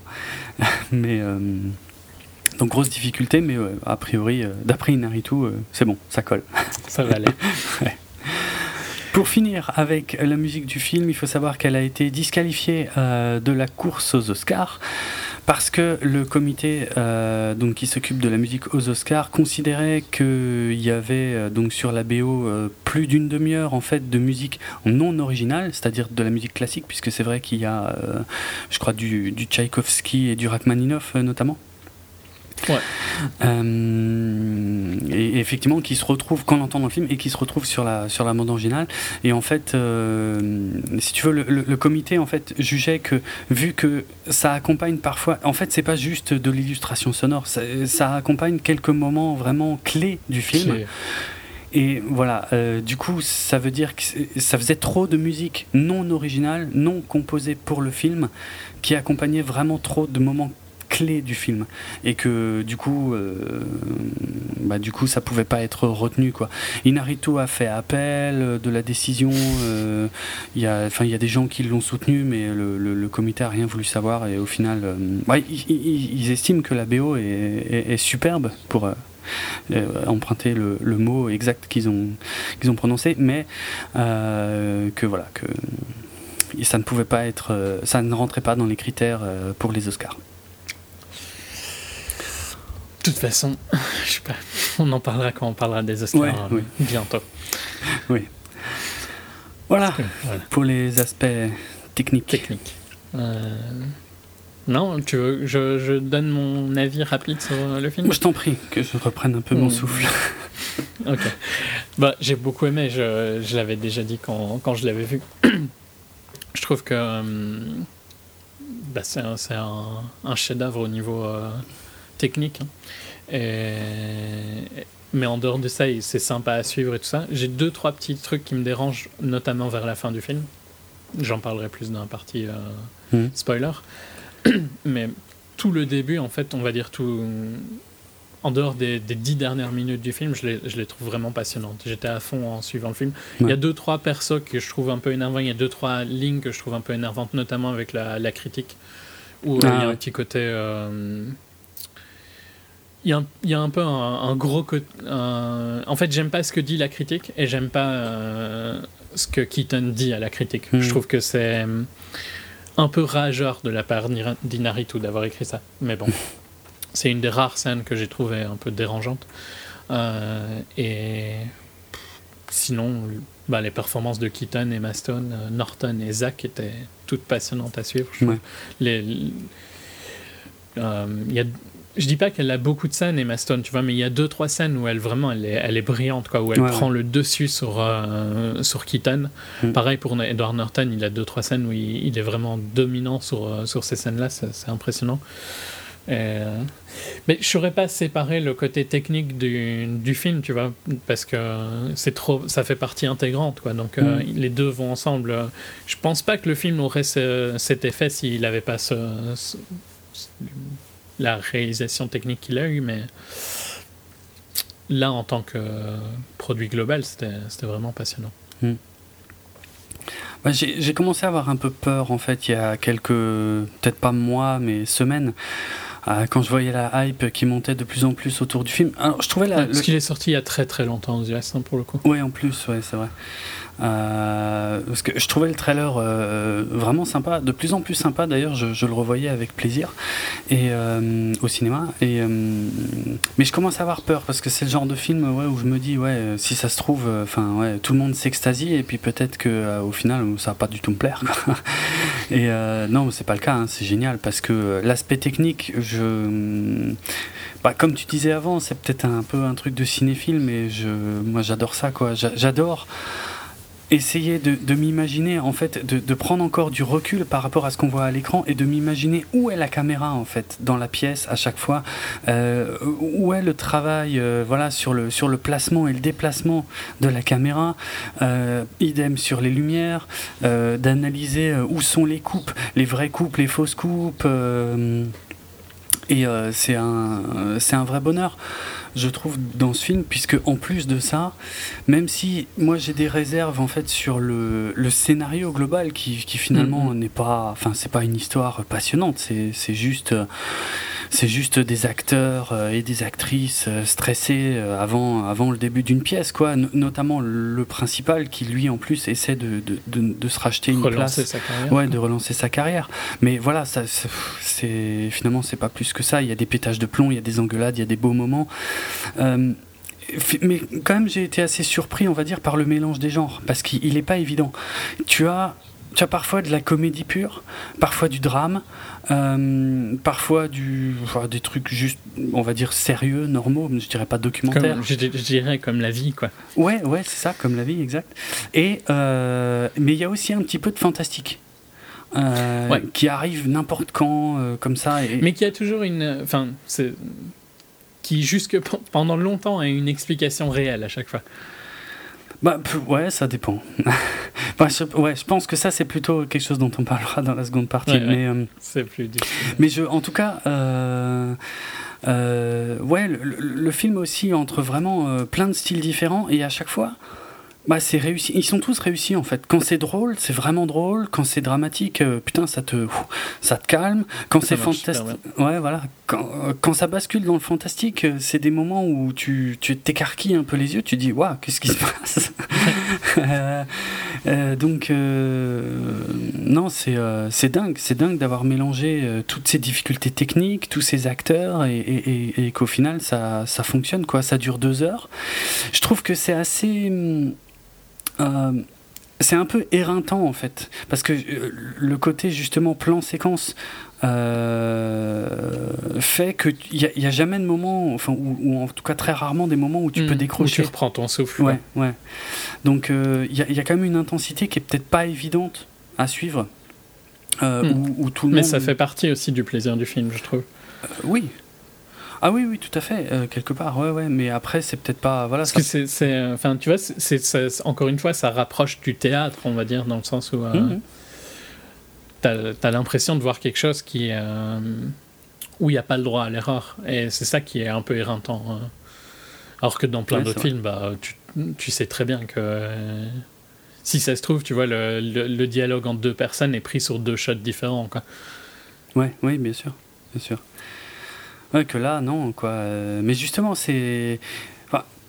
Peut-être que tout le monde ne le regarde pas comme ça, mais moi, le problème, c'est quand, quand je le regarde, comme je disais, je réfléchis à la lumière, je réfléchis à la caméra, j'essaie de suivre l'histoire, j'essaie de, de me concentrer sur les dialogues, et je trouve que c'est là que le film est fort, plus que dans son scénario, on va dire, qui n'est pas Mhm. quelconque, hein, mais qui est intéressant, mais qui est plus une, un enchaînement de prétextes, en fait, euh, de, de prétextes à des, à des dialogues, en fait, à des confrontations, souvent entre deux personnages, parfois Ouais. trois, qui sont, mais alors de haute volée, Excellent. euh, qui sont, ouais, C'est, ce que fois, je disais dans les performances. quoi. Ouais, ouais, extraordinaire quoi euh, finalement et euh, non c'est c'est en ça donc que le film est peut-être un peu ouais exigeant à regarder mais si tu te, plonges dedans en tout cas t'as pas le temps de t'ennuyer. Après peut-être que ça fonctionnera un peu moins bien à, un second visionnage mais il il y, a, il y a plein de choses à voir il y a plein de choses euh, je suis sûr euh, qui sont cachées. Enfin, il y a des moments où je pensais à comment s'appelle cette connerie, Euh, Black Swan, Euh, Black Swan que j'ai pas trop aimé, hein, euh, sauf la fin. En fait, la fin, je la trouvais absolument extraordinaire et tout le reste est chiant à crever. Et, dans Black Swan, en fait, j'ai découvert longtemps après qu'il y a un, nombre de trucs cachés dans ce film qui est hallucinant quoi et, et je pense il y en a peut-être pas autant dans, dans Birdman mais il y a de quoi voir il y a de quoi euh, en tout cas il y a matière à revoir le film pour observer, je pense, plein de choses. Parce que justement, à cause de cette nature de, de, de plan séquence, de, de sans coupure, euh, eh ben, tu peux jamais vraiment prendre le temps, ou en tout cas rarement prendre le temps de te concentrer sur un seul élément. Enfin, si tu regardes un seul truc, tu, tu vas en rater peut-être un autre derrière, Mhm. ou je sais pas quoi. Or, Inaritu, euh, il l'a dit lui-même, de toute façon, tout, tout ce qu'on voit, tout ce qui est dans le film, je veux dire, a été calculé au millimètre près, que ce soit les plans, que ce soit les dialogues, les, les- les- les positionnements des acteurs, parce que c'est c'est une chorégraphie aussi hein, pour les acteurs de jouer Ouais, ouais. comme ça, parce que chaque mouvement euh, est prévu et, Et et- tu dois le. Tu dois le. Ouais, tu dois l'enchaîner avec les autres qui doivent tous être euh, en, sur le temps et tout ça. C'est pas. euh, c'est pas genre, euh, ok, on a fini ça, ben va bouger sur la croix suivante, tu vois. ouais, non, non, ouais, C'est, tu dois bouger sur la croix suivante pendant que c'est en train de tourner. Quoi. tout à fait. Donc, euh, ouais, non, je, c'est, c'est un, ça, ça reste, enfin, même si, même si euh, le défi technique est au service de l'histoire, bon, pour moi, j'en retiens quand même plus le défi technique, on va dire. Mm, M- pareil. Même les acteurs, hein, c'est, c'est un défi technique ce qu'ils ont fait et il est réussi haut la main. Donc, euh, c'est un défi technique, mais qui n'est pas juste un exercice de style froid euh, pour euh, voilà pour la forme. C'est, on va dire, c'est relativement bien emballé dans l'ensemble. Et euh, oh, moi, je suis sorti de ce film euh, avec euh, avec la patate, avec je me disais, Waouh, ouais, là, je viens de voir un, un- un boulot. C'est ça en fait, un boulot de dingue, quoi. Plus, peut-être plus qu'un film ou une histoire qui m'aurait vraiment retourné, c'est vraiment le boulot qui, je me suis dit, waouh, quoi. Putain. Oui, c'est pas un genre. euh, je, bon. C'est pas un film de Kevin Smith, tu vois, où euh, tout est basé sur le scénario Ouais. et le côté technique est pourri quasiment, Mm. surtout ses premiers, quoi. Ouais. Clerks, tout ça. Euh, ici, c'est le côté technique qui, qui est bien. en- C'est une, une performance technique emballée dans un film assez sympa, quoi. Ouais, c'est ça. Je pense, ouais. Après, en plus, il y a, il y a- il y a toutes sortes de discussions qu'on aura peut-être un peu euh, dans quelques instants dans la deuxième partie, mais euh, sur le fond, sur le message, si tant est, mais bon. Ouais, ça, bon, évidemment. Mm. C'est peut-être des trucs qui- que je trouve. un- C'est justement, mais tout ça, ça fait partie du scénario Ouais. et que je trouve un peu. Mais bon, je ferai mes critiques dans la Mm. partie spoiler. Je pense que c'est. Je suis sûr qu'Inaritu a, mis des choses très précises dans ce film, euh, dans son film, euh, dans, des choses qu'il avait envie de montrer. Mais je, suis aussi certain que euh, les spectateurs vont peut-être aussi y voir plus de choses qu'il n'y a vraiment en fait. Euh, Enfin, je sais pas. Après, disons que si tu veux, pour moi, euh, Birdman, c'est pas euh, merde, comment ça s'appelle Inception, quoi. Faut pas déconner. Je veux dire, je. Ah, c'est pas, c'est pas, non, c'est pas, c'est pas ça du tout en fait hein, que je veux, que je critique. C'est Mhm. plutôt le message qui fait pas, mais qui, qui clairement fait passer, et qui clairement a plu aux voteurs des Oscars, hein, de toute façon. Ben, je- Ce ouais. côté, tu vois, que le cinéma est aussi euh, bon que le théâtre, que on a, il n'y a pas de honte à avoir, et, et toute ce- ça c'est une première partie, et toute la scène avec la critique, je trouvais très euh, elle me fait penser à Xavier Dolan en fait. Tu vois, genre, euh, il est pas content quand les critiques sont pas gentils avec lui. Dolan. Ouais, Dolan. ok. Xavier Dolan.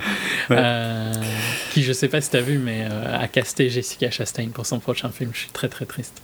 Euh, ah ouais, non, je savais même pas, mais ouais, Ouais. ouais, ça fait chier, mais bon. Ouais, parce que de, Dolan plus Kit Harington, je pouvais jeter à la poubelle. tu mais Jessica Chastain non plus, je suis obligé de, de pouvoir de devoir aller le voir. Il va falloir le voir, ça va être dur. Fait chier. Soit. Mais enfin ouais, cette scène avec la critique m'a un peu énervé parce que Ok. Bon, c'est bon, intéressant parce que je la détaillerai, tu vois. Ouais, ouais. J'ai pas tout à fait la même lecture que toi, justement, sur le message, euh, je trouve, qui est envoyé à, à Hollywood. Ok. Donc, euh, ouais, ok. Mais, euh, ouais, c'est à voir. Dans tous les cas, je le conseille. Oh, c'est Mm. absolument à voir. C'est c'est superbe. et, euh, Mm. Il faut voir l'effort que, que Inaritu et Lubeski ont fait pour, pour faire ça, quoi, pour arriver à ça qui aurait pas pu être fait il y a 10 ans, hein, probablement. Non. Il y a, il y a- il y a des, des avancées technologiques euh, qui permettent ces plans séquences. C'est pas pour rien qu'on a de plus en plus de plans de, de réals qui veulent faire des plans séquences. hein. Mhm. Tout à fait.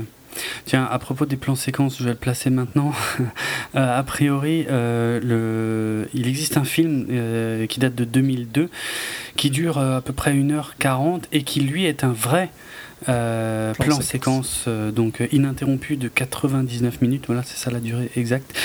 Euh, ce film, c'est un film russe qui s'appelle L'Arche russe et qui se, qui se passe dans un, je sais pas si c'est un manoir ou un, un grand musée, un truc comme ça. Et euh, ouais, c'est un plan séquence, euh, in- un vrai plan séquence ininterrompu de 99 minutes. Non, l'arche russe, pour ceux que ça intéresserait, moi je suis pas sûr que, que ça me passionnerait. Euh, et une autre anecdote avant que je l'oublie, euh, et Il j'ai- y, a, bah, pour, euh, il y a une vidéo de euh, Cinéfix sur YouTube ouais. et c'est les 12 meilleurs plans. Enfin, c'est The 12 Best Long Take, forcément, c'est en anglais. Mhm. euh, qui, montre, tu vois, des, des, des vieux plans séquences et tout ça. Si, si ça vous intéresse, Hmm. elle en montre dou- 12 films où il y a des, des très beaux plans séquences. Ok. Et euh, oui, l'autre euh, l'autre anecdote, et j'avoue euh, ne pas l'avoir relevé pendant le film. Après, en fait, au final, je, je sais même pas si c'est si c'est pas une coïncidence enfin, j'en sais rien. En fait, le tapis qui est au, sol, en fait, dans les, les scènes en backstage. Enfin, c'est plus que backstage, c'est le le couloir en fait où se trouvent les loges de Reagan. Euh, donc on passe plusieurs fois pendant le film.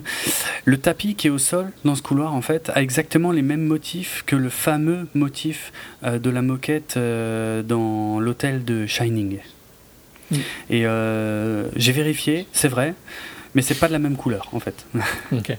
C'est pas de la même couleur, c'est blanc et brun, je crois, dans Birdman, alors que dans Shining évidemment c'est brun et orange. Orange. Voilà. Ok, ok. Euh, ouais. Quelque chose d'autre euh, ou bien on passe à la partie spoiler? Ouais, je pense qu'on va pouvoir euh, passer à la partie spoiler. Bah allez, signal sonore. Euh, Vas-y, tu voulais peut-être dire quelque chose avant de l'oublier, vu que tu hésitais, ou bien tu, te, non, tu la tentes fin- de le garder non, je vais, la je vais essayer de le garder jusqu'à la fin, ouais, vraiment. Mais bon, en, en général, c'est un bon moyen de l'oublier parce que Ouais, ouais. j'oublie souvent des trucs à la fin. Je sais que j'ai oublié un truc la dernière fois dans. Ah ouais, dans. Ouais, c'est ça, ouais. Quand on a fait Kingsman, j'ai oublié à la fin de raconter la fin du comics, qui est totalement différente de la fin du. Bah tant pis, lisez le comics, voilà. Euh, Donc j'oublie Que t'as pas conseillé dans. Non, podcast, effectivement, qui est, pas, qui est pas très bon. Mais bon, tu me diras, il suffit de lire le dernier volume. En même temps, ça se lit Ouais. en 15 minutes. hein. Euh, mais voilà, juste pour comparer. Bref. Ok. Euh, on commence. Ouais, je sais pas trop où commencer pour le coup, vu que ça fait un petit temps que je l'ai vu, moi, le film. Hum. Ah, le, le film commence déjà par une citation de, de, de Ray Carver. Je- euh, il me semble d'ailleurs qu'elle euh, figure sur sa tombe. En gros, c'est euh, c'est c'est un dialogue en fait. C'est euh, quel- enfin, quelqu'un qui, qui demande euh, et est-ce que tu as est-ce que tu as eu tout ce que tu voulais de, de dans ta vie? De la vie, ouais. Et, et donc l'autre qui lui répond oui. Et il dit et tu voulais quoi? Et l'autre qui répond bah je, je voulais je voulais être aimé et je voulais me sentir aimé par par, par la terre sur la terre. Et euh, c'est vrai que le film parle de ça hein, pour euh, Reagan Ouais, ouais. Euh, clairement euh, il est dans une quête pour euh, pour être aimé retrouver ça. il, il y a Emma Stone qui lui fait tout un speech là-dessus hein, qui, qui est extraordinaire d'ailleurs euh, Ouais, elle est superbe cette scène. C'est une des scènes vraiment où elle lui vole la- le spotlight, Ouais, quoi, pour le coup.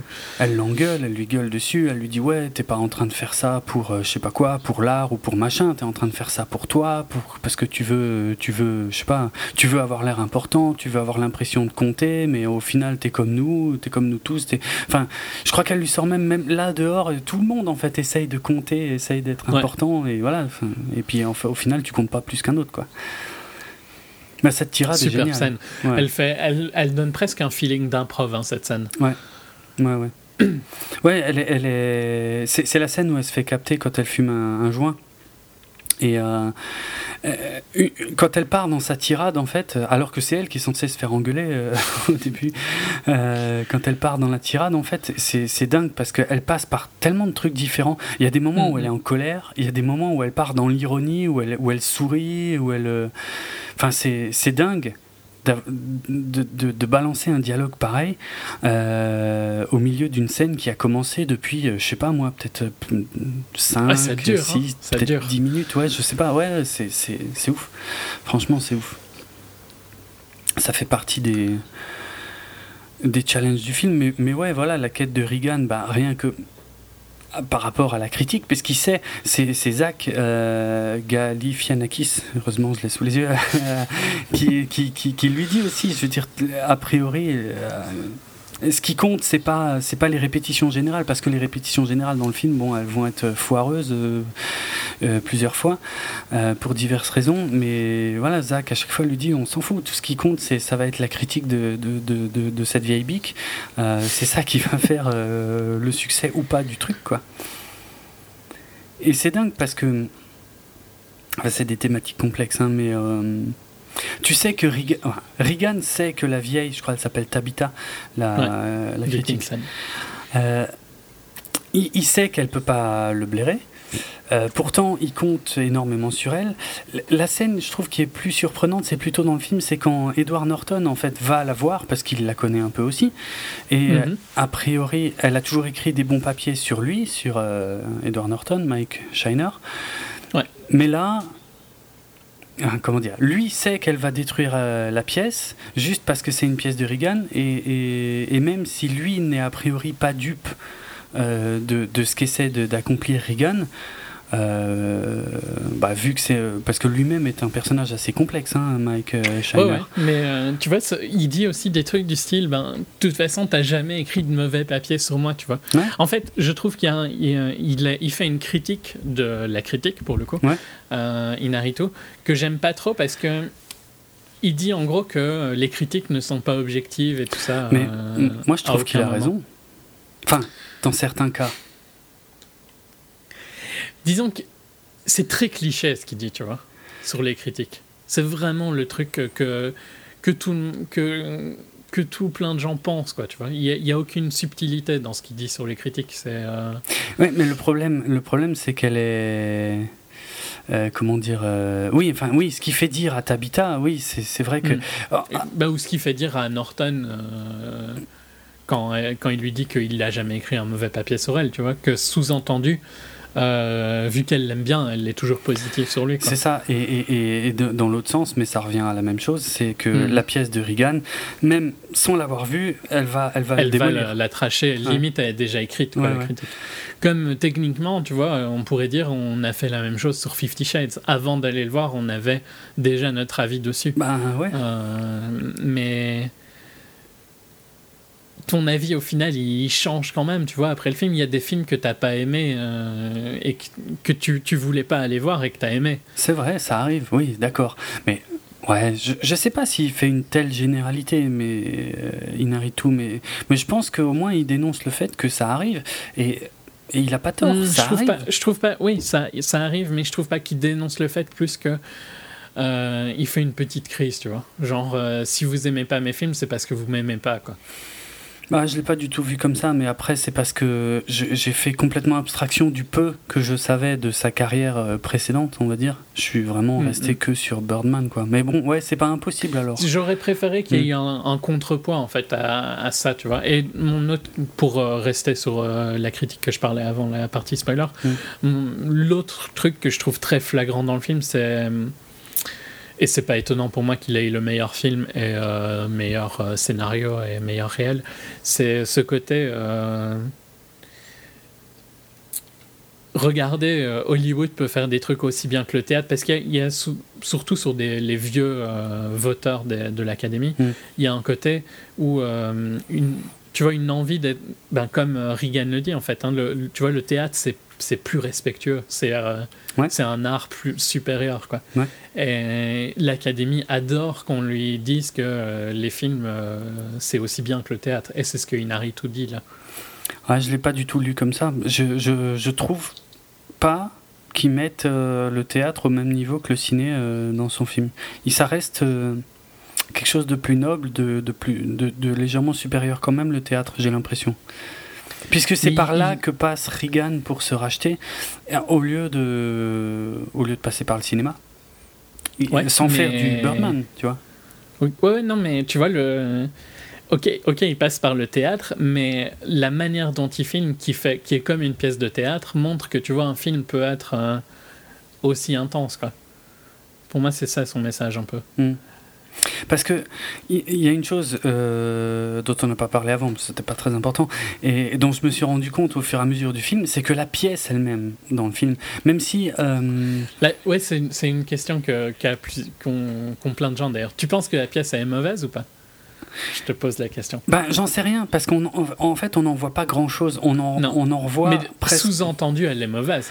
Ça a pas l'air extra. Ça, ça a l'air effectivement. Et de toute façon, il se fait, il se fait un peu tracher à ce sujet. euh, Reagan, je crois, par exemple par sa fille ou un truc comme ça. Comme quoi, il, il a, il a, il a vraiment choisi un, un classique, tu vois, un truc effectivement euh, un peu chiant, mais un peu, un peu noble pour euh, pour se racheter. Mais ouais, ça a pas l'air, ça a pas l'air génial. Ça, a l'air même franchement bidon parce que on revoit plusieurs fois la même scène de, de vaudeville là, de, de tromperie. Euh, on voit pas grand chose, hein, franchement. Il y a Non, cette non, scène de vaudeville, il y a la scène Et où, de la scène. où ils sont à euh, table, ouais. où ils mangent, euh, où ils boivent plutôt. Et, euh, et en dehors de ça, le reste qu'on voit de, la, de toute la hum, pièce, c'est euh, derrière, c'est en arrière-plan, et on voit des trucs super bizarres avec beaucoup de fumée, euh, des, des couleurs, je crois, très bleues, ou des choses comme ça, avec des éléments de décor qui bougent. Je- ça a l'air, ouais. Je, je- en- je suis incapable d'évaluer cette pièce, mais ça n'a pas l'air extra. Enfin, Non, non. ça- c'est super. En, en plus, j'arrive même pas à voir le rapport en fait entre les, les trucs justement très artistiques, euh, très éclairés, très musicaux, et puis la, la, la scène de vaudeville où il se pointe avec son flingue et sa perruque ridicule. Et même les performances quand ils sont dans la pièce ne sont pas top. Ben, celles d'Edward Norton sont pas mauvaises, Ouais. mais lui est un mauvais acteur de théâtre.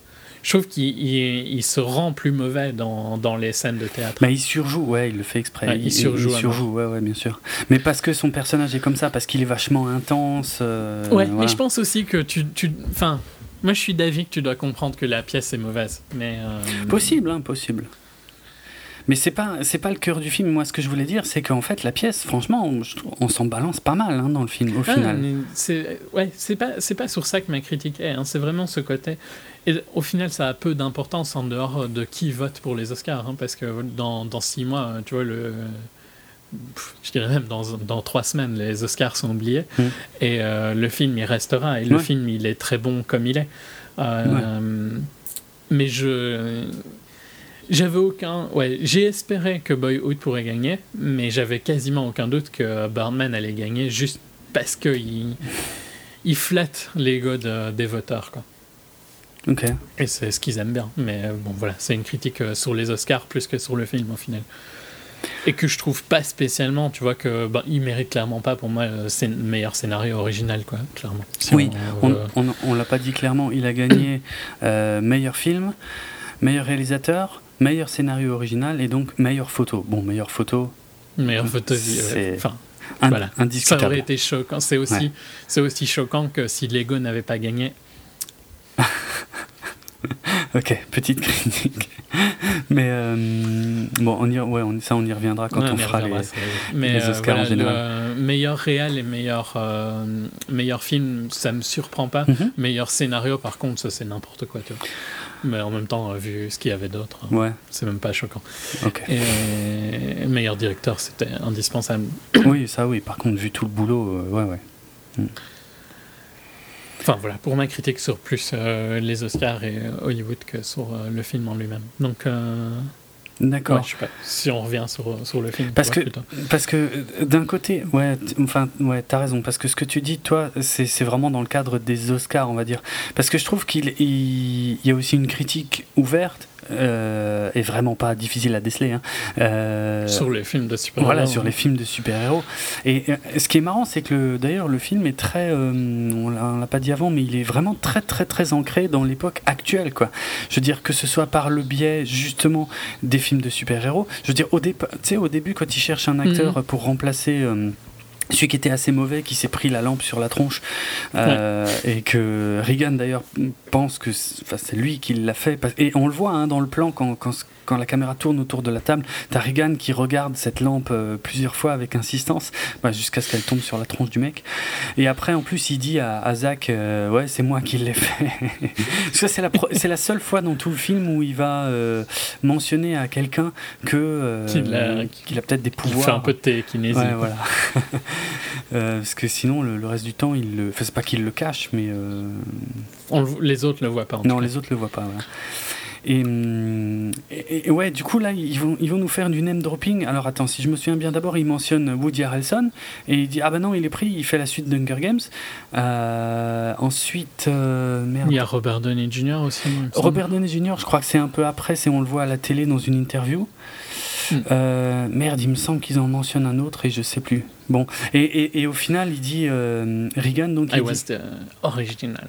Non, attends, oui. C'est pas là qui dit ça Euh, ça, je sais plus. C'était pas, ouais, Non, c'était enfin, pas, là que j'allais en fait.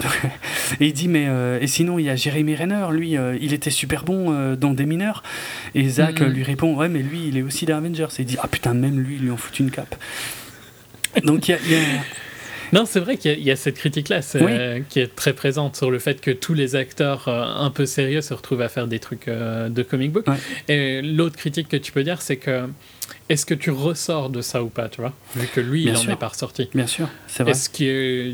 Enfin, ça a été dit. euh, je, res- je ressors du film deux secondes, mais ça a été dit il y a pas longtemps pour. euh, euh, comment il s'appelle? Celui qui va faire Alien Ah, Blomkamp. Blomkamp, ouais. Tu vois, en disant, c'est pas parce que tu prends. Enfin, une franchise n'ouvre pas spécialement des portes, en fait. Une franchise, ça peut aussi en, en fermer après. C'est pas parce que tu fais. Euh, bah, L'exemple, ce serait le mec qui a fait Thor, tu vois, que j'arrive plus à me rappeler son, le premier Thor. Ah euh, oui, comment il s'appelle? Merde. Ça lui a pas ouvert des portes, quoi, tu vois. Non. Il, fait, il est pas en train de tourner des trucs à Hollywood. Donc, euh, il y a aussi un peu cette critique-là, je pense, Mhm. clairement présente. Et hum, bon, alors c'est vraiment marrant. Alors je sais pas, c'est peut-être pas fait exprès, hein, mais en plus, on, on a donc non seulement Keaton. Alors ouais, tiens Keaton, pendant que j'y pense, parce que euh, justement, j'ai déjà vu il y a longtemps des interviews de lui par rapport à voilà hum, ce qu'il pensait de, de, de, Kenneth Branagh, en fait. oui, Kenneth Branagh, voilà, qui a fait le premier Thor.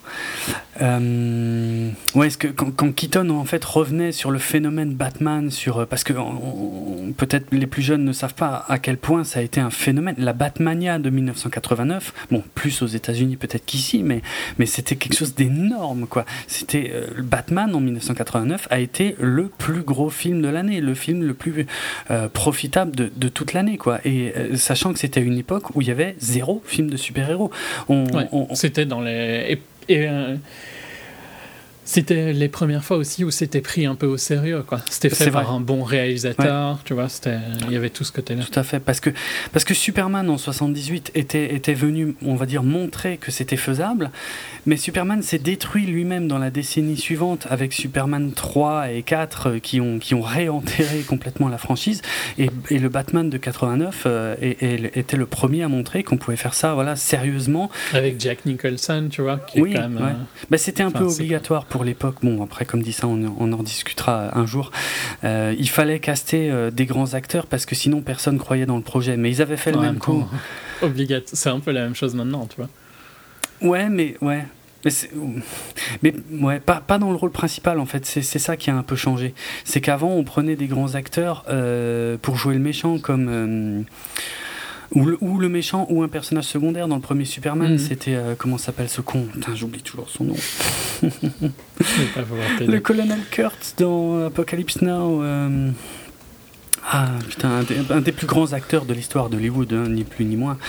Euh, bref, qui joue, Oui, euh, ok, vas-y. Mais je, je vais avoir du mal à trouver. Mais, euh, qui joue, qui joue Zor-El, donc qui joue le père de Superman, quoi. Et t'avais Gene Hackman qui faisait, qui faisait le méchant. Donc Luthor, Lex Luthor. Lex. Et, et en fait, il- alors que le, le Superman, lui, c'était un, c'était un plus petit acteur, quoi, on va dire. Euh, il fallait surtout euh, Christopher Reeves, qui Surtout était moment, ouais, à ce moment-là, qui était inconnu. Euh, et et c'était un peu le même délire pour le premier Batman. Je veux dire, t'as as Jack Nicholson qui fait le Joker, t'avais euh, Jack Palance aussi, qui est, qui, est, qui est pas un petit acteur, si c'est bien lui, hein, j'espère que je me gourre pas, mais euh, qui, qui joue aussi un, un grand méchant. Euh, dans le film. Et, et finalement le- celui qui était un peu euh, bizarre au milieu de tout ça c'était Keaton quoi. Et hum, c'est un peu Marlon différent. Brando ouais aussi, Marlon. Brando voilà. Euh, J'ai hésité, mais non non c'est bien lui. Euh, et donc euh, je sais pas, aujourd'hui c'est un peu différent. Euh, Quoique, on, on y revient, mais d'une façon un peu différente, je trouve. Parce que on- on- on- après cette période-là, donc au début c'était nécessaire pour monter le projet. Pour montrer que c'était sérieux, il fallait de gros acteurs, mais pas forcément dans le rôle principal. Mhm. Après, à partir du, des années 2000, on est passé par une autre phase où là, effectivement, l'acteur qui était le plus important, c'était l'acteur principal. Euh, euh, donc, je vais même pas raconter euh, Robert Downey Jr., la renaissance de Robert Downey Jr., mais je pense que c'est l'exemple le plus, euh, le plus flagrant, où c'est lui qui vole, en fait, euh, qui vole le film, quoi, euh, à, tous ceux qui, qui peuvent jouer avec dedans, même si, voilà, même si tu as des caméos de Samuel L. Jackson ou je ne sais quoi. Maintenant, on y revient tout doucement. Et comme tu as, j'allais dire Paul Newman, évidemment non, c'est l'autre. Ah putain. Dans Captain America 2, euh, il y avait. Pourquoi je le confonds toujours avec Paul Newman C'est à cause de ce putain de, Ouais, de ce grand détournement. Euh, Merde. Tu vois de qui je parle Non? Non, j'ai du mal. Je me, je me rappelle. Attends, ouais, non, je me il y a rappelle plus. un, enfin, bref, un grand, encore un grand Ouais, acteur hollywoodien euh, donc, euh, qui joue, euh, ouais, qui, qui, qui a un, un grand rôle comme ça dans, dans Captain American 2. Bref, ça me reviendra pas, tant pis, je laisse tomber. Robert Redford. Robert Redford, putain, voilà. Cette malédiction. J'avais du mal avec Paul Newman. En fait, Paul Newman m'a mis, euh, tu vois, je me disais, mais de qui il veut parler Mais je les confonds tout le temps. Enfin, les noms, hein, je veux dire, euh, euh, pas les acteurs, mais euh, quand j'en cherche un, en général, je trouve le nom de l'autre. et puis en plus, comme ils, ils apparaissent, enfin, même pas vraiment ensemble, mais comme ils interagissent plus ou moins dans le grand détournement, cette connerie que je connais par cœur, euh, voilà, je, je mélange les pinceaux. Euh, donc ouais, on est, on est en train d'y revenir. Il me semble qu'il y a d'autres exemples euh, donc, euh, que Redford dans Captain America 2. euh, y- euh, merde, dans des films à venir, il y, a- il y a aussi voilà, comme ça des... des, des- Dans les films à venir, je trouve, il y en a beaucoup, tu vois. Ben, voilà, Ou- on y revient. Ou bêtement, on pourrait dire, mais c'est peut-être pas le même niveau, mais genre quand Abrams, ouais, quand Abrams cast euh, Cumberbatch pour le vilain dans Star Trek, c'est pour donner un petit peu de une aura de respectabilité, tu vois, que Cumberbatch apporte que les autres apportaient Possible, pas. ouais, ouais. Après, bon, Hmm. je pensais pas, ouais. C'est pas aussi marquant. Ouais, mais- ouais. Parce qu'il est moins vieux, on va dire. Hmm. Mais. euh, Ou dans X-Men. hein. Oui, par exemple, ouais. Par exemple, ou euh, je sais pas, je pense. Bah, il y, il y aura Max von Sydow, par exemple, dans la, dans la nouvelle euh, trilogie Star Wars. Euh, putain, Max von Sydow, je savais même pas qu'il était encore en vie. Bordel, c'est vrai, pour moi, il était déjà vieux dans l'Exorciste, sans déconner.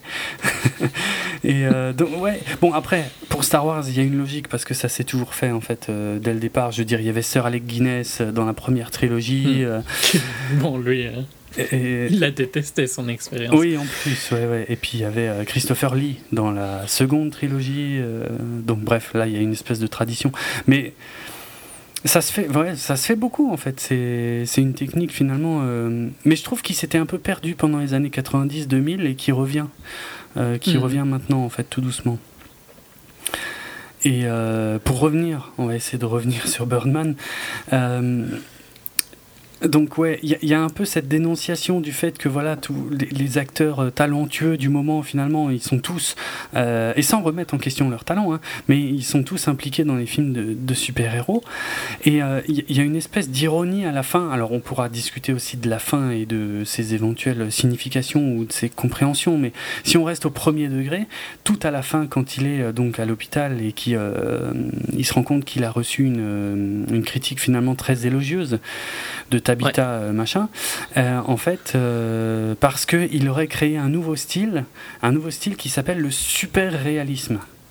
Et je trouve que le parallèle justement avec, euh, avec euh, en fait, on, on enfonce les super-héros, c'est-à-dire c'est vraiment, euh, surtout pour Tabitha Machin, tu vois, je pense que pour elle c'est vraiment le, le summum de, de ce qu'on peut faire de plus merdique à Hollywood. Et, et finalement, elle s'extasie devant cette nouvelle forme de théâtre qui vient d'être inventée, qu'est le super réalisme. Et euh, euh, je trouve ça intéressant parce que finalement, ouais, ça la ridiculise aussi euh, dans le sens où, enfin, il Enfin, c'est n'importe quoi, parce que c'est juste. euh, on a juste assisté à un acteur qui a pété un câble sur scène, Mm, mm. et, euh, et elle, elle part, euh, finalement. euh, elle exagère tout autant que quand elle enfonce de façon oui. implicite les super-héros, elle, elle, elle- elle exagère tout Ça, je autant suis, dans je l'autre suis sens. quoi. dans ce cas-là. Et je trouve que c'est bah, c'est amusant, quelque part, euh, de la part d'Inarito. Mais en fait, ouais, voilà. Mais tu vois, euh, ça revient au fait que ce perso-là est vraiment écrit comme un cliché, quoi. C'est possible, mais en même temps, C'est le, c'est vraiment le cliché du critique connard, quoi, tu vois. mais ça existe. Je Oui, dire, ça existe, mais il n'y a pas que ça non plus, tu vois. Et le sûr. fait d'avoir ce, ce- uniquement ce point de vue-là, ça fait penser aux gens. euh, a- je suis sûr qu'il y a plein de gens quand ils regardent Barman qui se disent ah ouais tous les critiques c'est vraiment des gens comme ça quoi. Mais non c'est pas c'est pas le cas. La majorité des critiques sont pas comme ça. Il y a quelques critiques très puissants qui sont comme ça, mais Mm. c'est pas. euh, Enfin tu vois les critiques. euh, les critiques que moi j'entends et tout ça sont pas du tout dans ce style-là. Ouais, bon, après, c'est c'est vraiment le- la, la critique euh, théâtre, là, pour le coup. hein. Moi, je. je- Oui, mais enfin, ça change rien. euh. Bah si, je, moi j'ai pas, j'ai pas de mal à croire que la critique euh, à Broadway euh, soit, soit, beaucoup plus imbu d'elle-même. La critique en général, je parle, hein, même si je dis imbu, comme Mhm. ça se dit pour une personne en général, mais euh, euh, beaucoup plus hautaine que, que la critique cinéma, quoi. C'est possible, mais il y a aussi des, des trucs qui marchent bien à Broadway qui sont pas très hautains, tu vois, genre euh, le truc de. Je sais bien que. Ah, euh, le- y les, ceux qui font South Park, Trey Parker et Matt Stone Ouais. avaient fait une, euh, une pièce que j'aurais bien voulu voir, mais que j'ai jamais eu l'occasion. Mm. Euh, The Book of Mormon. Tu vois, tu sais pas vraiment le truc que tu pourrais penser. euh, qui serait pas traché à la base, Ouais, et pourtant ça avait été adoré par la critique. Donc Ah ouais. je trouve quand même qu'elle est vraiment écrite comme un cliché ambulant, quoi. Jusqu'à ce côté-là, mais oui, par contre, la critique sur les super-héros et tout ça, ça, je te l'accorde qu'elle est plus intéressante que. Elle est plus fine qu'il n'y paraît parce que elle, Ouais. est, elle est un peu à double tranchant et surtout donc avec ce qui se passe à la fin quoi. C'est pas Mhm. juste une critique des films de super-héros justement, c'est euh, Puis, par exemple, tu vois, quand il, est en train d'essayer de parler de, la- de sa pièce avec des journalistes, oui, oui, oui. euh, bon, il y a des journalistes normaux, il y a des journalistes un peu gossip, puis il y a, il y a genre, euh, je sais pas, l'asiatique qui s'excite dès qu'il dit euh, qu'il a pas voulu faire Birdman en comprenant qu'il va y avoir un nouveau Birdman, un truc Birdman du 4, style. ouais, ouais. Ouais. Bon, enfin, ils sont, ils sont tous un peu spé parce qu'il y a la nana aussi qui lui pose la question, qui lui dit est-ce que c'est vrai la rumeur comme quoi, euh, je, je sais plus s'il s'injectait ou s'il se tartinait du sperme de cochon, un truc comme ça sur le visage Et il dit mais non, mais où est-ce que vous C'est celle entendu que je parle un peu plus gossip, tu vois. En fait, c'est des clichés, de, c'est des extrêmes de chaque euh, branche de critique, quoi, tu vois. La critique euh, nerd, la critique euh, gossip, euh, il y, en a quand même un qui est un peu plus normal, non Oui, il y en a un qui est normal, mais c'est le seul avec qui il parle un tout petit peu de la pièce. De la pièce. Et... ouais. Mais le problème, c'est qu'à un moment où il dit voilà, c'est pour ça qu'il y a 20 ans, j'ai refusé de faire Birdman 4, et là, là c'est fini, là, c'est pas, ça part en couille, ouais. Parce qu'il a juste dit Birdman, quoi. Mais. Ça, j'aime mieux, tu vois. Ça, je trouve que c'est plus fin comme, euh, ok. comme critique. Ok.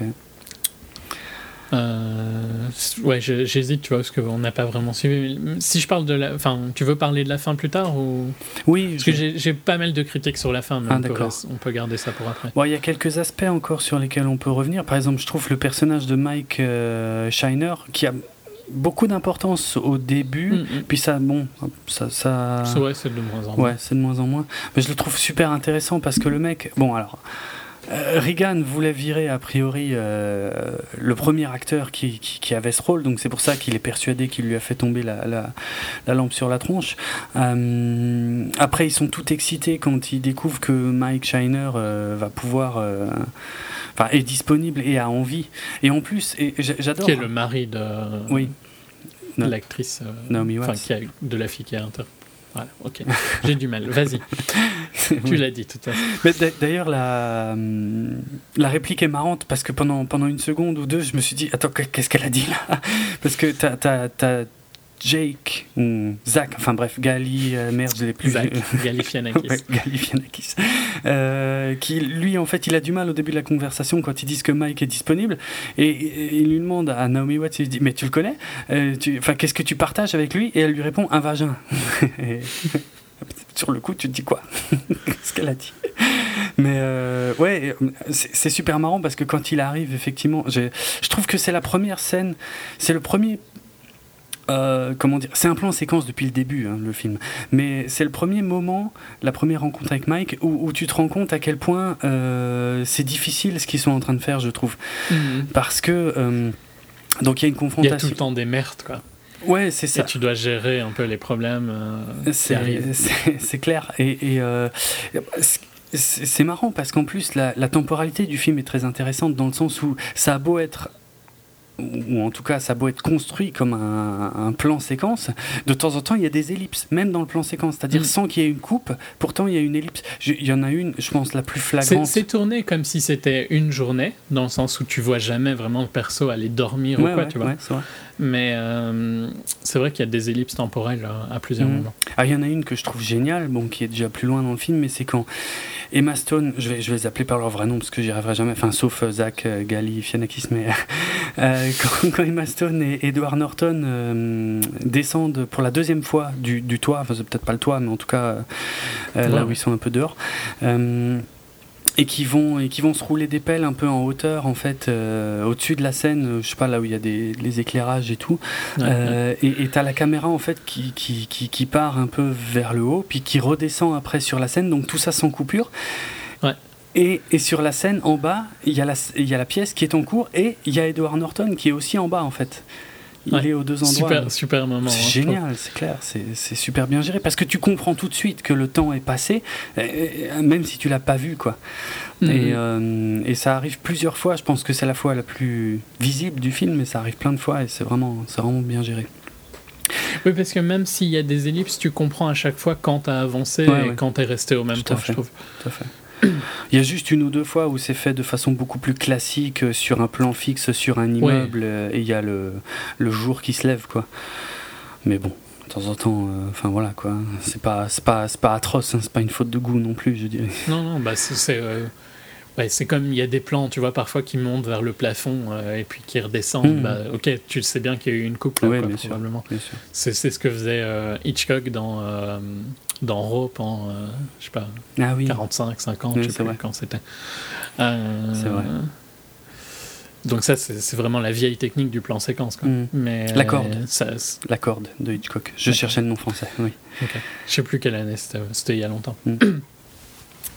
Euh, Je sais plus ce que je, où je voulais en venir avec ça. Mais donc, vas-y, continue. Ouais, je trouve que la première scène de répétition entre euh, Reagan, Michael Keaton et Edward Norton, euh, elle est. Elle est pas évidente Euh, parce que si tu veux, une des premières scènes du film, c'est justement quand ils sont en train de répéter la scène du, on va, on va dire du repas, où la caméra donc tourne autour, euh, donc jusqu'au moment où la, la lumière va tomber sur le mec, Euh, et on a du mal à comprendre en fait s'ils sont en train de discuter ou s'ils sont en train de répéter la En scène. ouais, C'est ouais, super, euh, super difficile et, et ils nous refont un peu le même coup avec Edward Norton où au départ euh, tu comprends pas s'ils sont en train de réciter la pièce ou en train de discuter et il va falloir euh, vraiment les laisser parler avec la caméra qui elle ne va jamais s'arrêter de tourner autour d'eux. Mhm. Euh, il va falloir vraiment être patient et attendre pour savoir en fait ce qu'ils sont en train de faire pour comprendre que en fait il y en a un vu qu'il faisait répéter les dialogues à sa femme ben, il connaît déjà tous les dialogues par cœur ce qui est un avantage énorme Euh, mais qu'il essaye euh, du coup par contre de réécrire son personnage euh, et je pense je trouve que c'est la première vraie grosse prouesse du film en fait où tu, où tu commences à sentir la longueur des, des prises et que tu mets ça en corrélation avec la complexité des, des dialogues en fait. Hmm. Parce que c'est la première vraie ouais, confrontation. Parce que comme je l'ai dit, je trouve que le film en fait s'articule beaucoup finalement sur des Sur confrontations. plusieurs confrontations. Ouais, en- souvent C'est, en deux. tout cas, c'est les moments, on va dire, en dehors de la réalisation technique qui sont les plus passionnants. oui, parce que, voilà, tout à fait. Tout à fait. Et, je sais pas, il y en a pas tant, tant que ça, tu vois. Il y en a peut-être 4-5, des vraiment des très bonnes confrontations. Ouais, ouais. Bah, il y en a, en fait, il y en a des tendus, il y en a des plus soft, en fait. Par exemple, dans sa loge avec son ex-femme ou, ou avec sa fille, ce sont, sont, des moments plus, voilà, plus, plus soft, alors qu'il y a des moments où, avant ça, avec sa fille, il y a une engueulade mémorable dont on a déjà parlé tout à l'heure. Mhm. Euh, mais effectivement, ouais. Y a un... avec euh, Edouard, quand, avec euh, donc, ah Mike, quand ils se battent, ah, ça, c'est sublime. Ça, c'est sublime, ouais, ouais. Quand. Donc quand il se rend compte que et c'est ça toute la toute la pas, je sais pas si on peut dire la folie mais la complexité du personnage d'Edward Norton qui d'un côté alors il arrive comme pièce rapportée puis il essaie d'apporter des modifications plus ou moins mais bon il s'avère quand même extrêmement doué puis à, la première répétition générale à laquelle il participe, il est en train de picoler. Ça plaît pas à Regan qui lui change son truc, euh, qui lui change son. C'est plus pour le coup qu'une euh, répétition parce que c'est euh, une des premières en fait. C'est une avant-première, il me semble déjà quand il picole. Je, voulais dire une répétition générale, c'est-à-dire avec le public, oui, tout à fait. Ok, ok. Mm il lui change, euh, enfin il lui enlève, je crois c'est du jean, et il lui met de la flotte, et du coup l'autre il casse, il sort complètement du personnage, il pète un plomb mm, sur mm. scène, ouais tu te prends pour qui de, de m'enlever l'alcool, machin, j'en ai besoin pour être dans le rôle et tout. Regan pète un câble euh, et dit à, à Zach, d'ailleurs, ouais, je veux pas de ce mec dans ma pièce, faut le virer. Et après, t'as as Norton qui arrive à un coin, à un coin de couloir et qui l'embrasse et qui Zach lui... dit que c'est impossible. Et tout. Oui, en plus parce qu'ils se sont foutus dans la merde financièrement pour le pour l'engager. Il y a toute une partie du film qui parle un peu de ça. Et, et, au final, Edward Norton qui arrive, qui l'embrasse, qui lui dit ouais c'était fabuleux, c'était génial et tout machin. Euh, voilà. Alors qu'ils viennent de se friter sur scène quoi devant tout le monde. Et, qu'est-ce qu'il va faire encore Norton? Ah oui, et il y a après euh, la, scène dans le lit avec euh, avec Naomi Watts où euh, sa femme pour le coup ouais c'est sa femme voilà où il a une trique d'enfer euh, et il lui dit bah viens on le fait on vas-y on le fait maintenant et tout on s'en fout ça aura l'air plus réaliste et tout en plus et après t'apprends qu'il y a tout le background sur le fait qu'à la, à la maison en fait il est plus excité ça marche plus et en fait il y a que là que ça marche elle ça la rend dingue lui ça le désespère un petit peu mais en même temps c'est parce que voilà c'est il, enfin il marche que comme ça sur l'intensité sur le mhm. jeu sur le moi, je trouve son personnage vraiment. Euh, il, le dit, il est vrai que quand il joue. Oui, voilà, c'est ça. C'est génial. Hmm. Une réplique comme ça. Il est vrai que quand il joue. C'est. Bah, j'adore ce genre euh, d'ironie. Les dialogues euh, qui sont moins confrontationnels, mais entre Emma Stone et lui aussi sur le balcon, toi. Ouais sont intéressants aussi. Hein, ouais, ouais, ils sont pas mal parce que c'est, ils se cherchent beaucoup, ils se, il se balance des trucs à la figure tout en se tournant autour. Euh, c'est des dialogues très intéressants, ouais. c'est clair. Non, mais c'est le, film de toute façon est intéressant dans le sens où il faut rester attentif tout le temps en fait, euh, mm-hmm. parce que euh, voilà, il te donne pas trop les clés. Enfin, c'est pas évident. Il faut ouais, faut comprendre. Et on, est on est à la même hauteur que les personnages, notamment dans les scènes justement là sur le sur le toit où ils ne se disent pas tout forcément très franchement. Et du coup, il faut, euh, bah, il, faut, il faut lire entre les lignes comme eux. quoi. Il faut rester très attentif. Moi, je trouve ça, je trouve ça cool. Enfin, c'est rare, donc euh, ça fait plaisir. Ouais, non, c'est très sympa. Mm. Euh, Qu'est-ce qu'il y a comme thématique mais ouais, c'est un film qui est assez. Je me rendais pas compte à quel point il serait difficile à faire. Ah si, ouais, ouais. Mais c'est vrai qu'en y repensant, parce qu'il n'y a pas une scène. Enfin, il y a des scènes qui sont marquantes comme ça, mais il n'y en a pas beaucoup. Mm. Et euh, tout le reste, bah, c'est. Euh, c'est de la balade en fait entre guillemets. Ouais, c'est ça, c'est des transitions, c'est pour te mener d'un moment à l'autre, mais justement sans transition, c'est-à-dire en, en, gardant les plans en, continu quoi.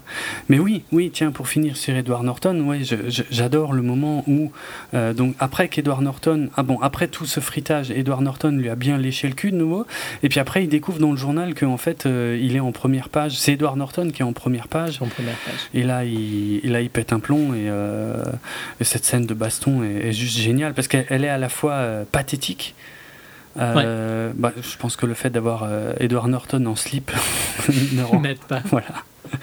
Mais il y, y, a ce grand moment que j'ai adoré de Regan aussi, justement, quand il le chope Donc c'est après qu'il a été le chercher dans le machin euh, truc à, à bronzer. Euh, quand il le coince contre le casier, il me semble, et qu'il commence à lui sortir toute une tirade sur son père, euh, qu'il les maltraitait, euh, lui et je sais plus son frère ou sa sœur. Oui, oui, c'était super. C'est incroyable ce truc parce que t'y crois à fond quoi. Sur le Ouais, moment, ouais. tu dis oh merde d'où ça sort? Et, et- et le Edward Norton y croit aussi. Tu vois qu'il est, Mm, il est mm. complètement retourné quoi. Et puis Regan d'un coup qui lui dit tu vois moi aussi je sais jouer. Moi aussi, connard. c'est génial.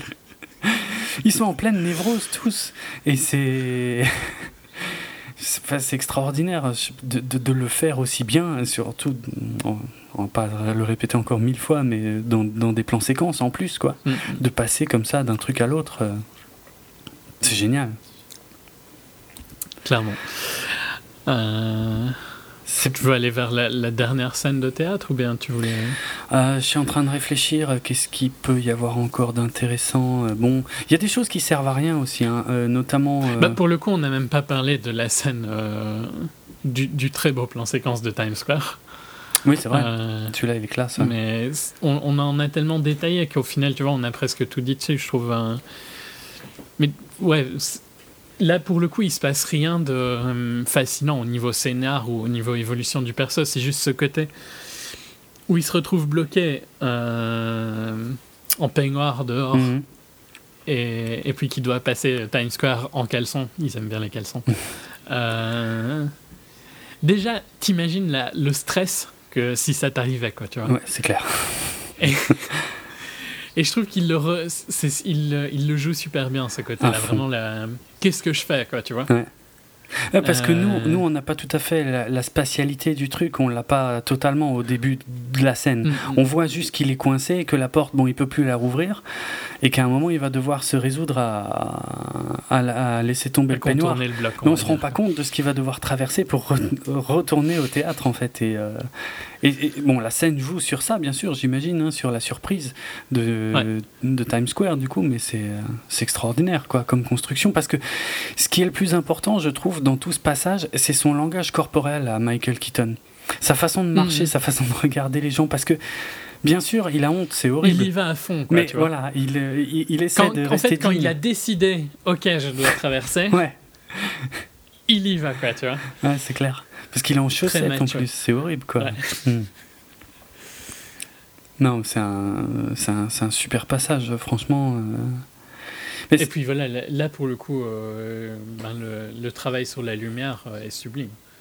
Même euh, si euh, donc c'est des lumières naturelles, tu vois, les changements hein, sont tellement intenses entre la ruelle sombre où il y a quasi pas de lumière, Hmm. Times Square qui est surilluminé, et puis le théâtre qui est très feutré. On est passé sur 5 minutes sur trois trucs complètement différents, Ouais.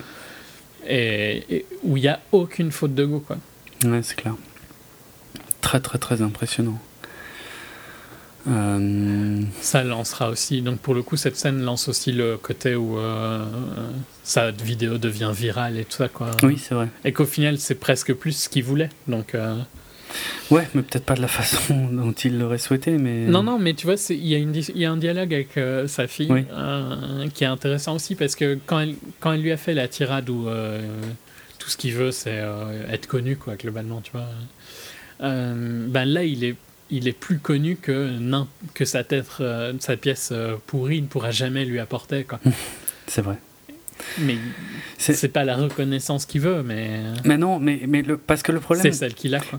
Son, son dilemme, en fait, c'est qu'il essaye d'échapper à une reconnaissance qu'il a, parce que on le voit, que ce soit à Times Square, mais je crois un peu avant aussi dans le bar, il y a des gens qui, Mhm. qui disent Oh Birdman, Birdman, t'étais Ouais, génial. il y, a- il y a un truc euh, avec le gosse qui dit euh, c'était qui, c'est qui, Oui, c'est qui vrai. est, qui est super symbolique, je trouve, euh, sur. euh, ben, déjà, nous, tu vois, on peut avoir ce, ce feeling-là Mhm. quand on reconnaît quelqu'un de, de notre génération que, qui est pas connu, quoi. Ouais. Euh, ouais, non, c'est vrai. Cette scène-là aussi était très sympa. Hmm. Non, mais c'est Mm. malin. Il y, a, il y a énormément de choses qui sont euh, abordées en fait euh, dans le film, Mm. qui bon, certaines qui méritent d'être débattues, d'autres qui sont assez euh, flagrantes d'elles-mêmes. Mais en tout cas, euh, Inarito a pas été avare dans son scénar, quoi, parce que ça n'arrête pas. Euh, il y, a, y a des critiques de, de, tout et de n'importe quoi, aussi bien du business que que, que que des acteurs juste à leur niveau eux-mêmes. Il y a y a plein de choses, quoi. Bon, notamment par exemple deux, euh, deux sous-intrigues que, je trouve qui finalement étaient peut-être les moins, les moins intéressantes du film. Avec, euh, alors la première c'est avec Andrea Riceborough euh, qui lui annonce qu'elle est enceinte et puis un peu plus tard dans Ouais. le film qui... Tout ce- toute, ce- toute cette relation est pas très Non, intéressante. ça, je trouve. franchement, ça sert à rien du tout, euh, puisqu'elle revient dessus après. Et il y a aussi le, le- le craquage de Naomi Watts, justement après, après le pétage de plomb d'Edward Norton, qui, voulait, qui voulait se l'envoyer devant tout le monde. Euh, Mm. Elle, elle est, euh, enfin, elle est en colère et tout, et puis euh, elle est, je sais plus, je sais plus comment on dit en français. Enfin bref, elle est, elle est dans tous ses états, dans sa loge et tout. Justement, elle est avec André Riceborough et il y a Michael Keaton qui, qui rentre dans la, dans la loge pour la calmer, qui lui dit non mais t'es extraordinaire, t'es vraiment génial, j'ai besoin de toi. Enfin je sais plus, mais il la couvre Ouais. de compliments. Et du coup elle, ça va beaucoup mieux. Et il y a Andrea Mais l'autre Riceborough. euh, se rend compte qu'elle lui a jamais, qu'il lui a jamais Ouais, dit ça. Bon, disons que c'est marrant sur le moment, mais après ça sert. euh, c'est, disons que ça, n'a, ça n'aura plus d'incidence après. Après elles s'embrassent euh, et elles envoient chier euh, Edward Norton euh, quand il arrive, mais ouais, c'est pas les passages les plus. hum, C'est pas les sous-intrigues les plus intéressantes. Non, ça, fait partie des transitions. Quoi. Ben, une, euh, un aspect du film qui est quand même super important, puisqu'il est présent du début à la fin, c'est les pouvoirs, entre guillemets, de Reagan. Euh, Et le fait qu'il a cette, euh, cette ombre qui le suit tout le temps. Quoi. C'est Ouais. pas ombre, le- cette hallucination en fait qui le suit en permanence. Mhm, mhm. Euh, puisque bah, on commence en fait euh, des- et moi je, je trouve que le, le film en fait m'a déjà mis une claque dès le début parce que euh, l'image où il lévite euh, en slip bon on la voyait Ouais. dans les trailers mais comme le trailer est très coupé on se rendait pas compte enfin voilà justement du, du- du côté plan séquence du film où finalement dans le film ok on commence par le voir léviter mais sans aucune transition après il va Sans aucune expli- explication. Explication. en plus, oui, c'est vrai. Après, il va s'asseoir, il discute vite fait avec sa fille, et il y a très rapidement un dialogue avec euh, donc euh, le, le Birdman, quoi, qui Mhm. va qui va revenir plusieurs fois. Euh, il me semble, et ouais, tiens, ça j'ai complètement oublié de vérifier, mais il me semble que justement le, le tout premier dialogue avec Birdman, la première fois qu'on entend la voix de Birdman, je crois qu'on voit les lèvres de, de Reagan qui bougent légèrement. Donc on voit des, Ah, il me semble, hein, j'ai cru le voir et j'ai complètement oublié de, de, de, De vérifier. ouais, de revérifier ça en fait si j'avais pas halluciné. Parce qu'il me semble que c'est la seule fois où on voit ses lèvres qui bougent, tu sais, comme un, un ventriloque quoi. Mhm. Euh, mais je- dès le départ, on a la clé, on va dire, du truc. Bon, même si c'était pas très dur à, à comprendre, hein, que c'est c'est essentiellement dans sa tête, c'est le, c'est le, le fantôme de sa gloire passée qui, qui en plus est, est là pour. de euh, ce qu'il aurait dû faire, quoi, tu vois. de ce Enfin, qu'il de- aurait- Des regrets, en fait. ouais, des regrets. Ouais, c'est vrai, c'est ça, voilà, des regrets, ouais. De ce qu'il aurait peut-être dû faire, en fait, pour euh, euh, continuer sur la voie du succès, quoi. Mhm. Mais alors, alors, Euh, ça, autant c'est pas très difficile à comprendre, puisqu'il va, il va le faire chier assez régulièrement. Et, j'aime bien il- je- le, le fait qu'il se rende compte que que c'est pas normal, enfin je veux dire, euh, puisqu'on on l'a dit, il en parle à personne, et il, en, il, en, il, en- il parle jamais avec Birdman quand il est avec quelqu'un d'autre. Euh, et, mais là où ça va plus loin, c'est quand il lui dit de se taire. Ouais. C'est euh, c'est quand Birdman commence à lui parler, quand il commence à lui dire ouais on aurait dû faire, je sais plus, la télé-réalité de je sais pas quoi, on aurait dû faire ci et ça, machin, et qui lui dit non tais-toi, tais-toi, tais-toi, et qui se barre quoi. Que, comme si comme s'il était vraiment physiquement présent dans la pièce et qu'il pouvait Mhm. l'éviter en, en, En partant. quoi. Mais là où on franchit encore un palier supérieur, c'est avec les pouvoirs quoi. C'est-à-dire que il fait bouger, il fait il fait tomber Bah, des bah, vases. principalement de la télékinésie. Ouais, oui, clairement, ouais, c'est vrai. Euh, Euh, L'autre moment que je trouve par contre excellent, c'est quand il, il, il vole à travers New York. Ouais, c'est génial. Ça. Euh, Mais ce que j'adore, c'est la petite note à la fin. Ouais, donc ouais. il, il, s'a- il atterrit au théâtre et euh, tu le vois, on le voit rentrer Mhm. sans explication. Et puis t'as le mec du taxi qui sort en gueulant qu'il veut être payé. Et ça, je trouve que c'est c'est juste parfait, tu vois, parce que ça, ça montre que c'était quand même toujours dans sa tête. Quoi. Absolument. Euh, parce que eh, forcément, sur le moment, tu te poses des questions. Bon, il y, a des trucs super drôles. hein. Bon, je passe sur la séquence CGI, la grosse séquence action, et Mhm. le Birdman qui lui dit Ouais, voilà, t'es fait pour ça, on va revenir et tout, on va leur remettre plein la gueule. Où il fait son petit cri euh, assez minable, son Ouais. petit cri d'oiseau, mais qui en même temps. euh, je sais pas, apporte un truc, quoi. C'est, à la fois ridicule, mais lui, il se sent, il se sent fort, il se sent littéralement pousser des ailes, puisque, puisqu'il va grimper sur un toit. J'aime bien la bonne femme en face qui lui demande c'est, pour de vrai ou c'est pour un film? Et il dit c'est pour un film, et puis elle lui répond ouais, vous, vous- moi, c'est même pas traduisible, puisqu'elle lui dit you're full of shit.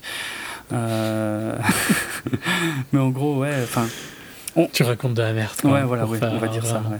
Tu racontes de la merde et. euh, on aussi, tu vois, sans cesse, entre, euh, il se passe tellement de choses en fait. C'est, à la fois dramatique parce qu'il est sur le point de se foutre en l'air, euh, à la fois comique euh, à cause de l'interaction qu'il va avoir avec certaines personnes, à la fois impressionnant visuellement parce que juste, on sort juste d'une grosse séquence blockbuster et, et, et on enchaîne sur un truc complètement onirique. Et si tu regardes bien, il me semble qu'en fait, il suit des routes. Mais tu comprends pas pourquoi il suit des routes en fait quand Mhm. il vole. Parce que tu es tellement dans la magie du, du moment. C'est vrai, je trouve le, le, le- tout, tout le plan, toute la séquence est vraiment euh, magnifique. quoi. Mais il passe dans des tunnels, il suit des routes. Pourquoi, si tu voles, pourquoi tu te ferais chier à passer dans des tunnels pour traverser New York quoi? Et, euh, et la construction du plan final est vraiment génial parce qu'il se pose, la caméra le suit et je sais pas si tu te souviens mais euh, il y a un portier qui est, qui est Ouais. devant le théâtre et il dit au portier euh, coupez la musique parce qu'il y a une musique qui l'accompagne pendant toute la scène. Mhm. C'est un des moments où il n'y a pas euh, de, de batterie en fait, c'est plus euh, c'est de la, musique classique. la musique classique, voilà. Il dit au portier, il se pose, il dit au portier coupez la musique, il rentre et la caméra revient légèrement sur la gauche et en fait on voit qu'il y a un taxi garé alors qu'il n'était pas dans le plan précédent, hein, le, le taxi Ouais, garé, ouais. avec le mec qui dit oh, oh tu vas où comme ça, il faut me payer. C'est extraordinaire tout ce qui tout ce qui se passe là en l'espace de 2-3 minutes. C'est euh, d'avoir pensé à tout ça et de, de l'avoir mis en c'est scène. super bien fait. C'est incroyable. C'est incroyable. Ça ça fait vraiment partie des scènes qui sont excitantes visuellement. Hum, hum. Je, suis- je pense que de base, je suis plus quelqu'un qui apprécie les dialogues au cinéma, tu vois. Donc, il faut vraiment que ce soit euh, particulier comme ici pour euh, que ça me touche autant. quoi. Hmm. Sinon, de base, je vais plus à être touché par des dialogues. euh. Ok.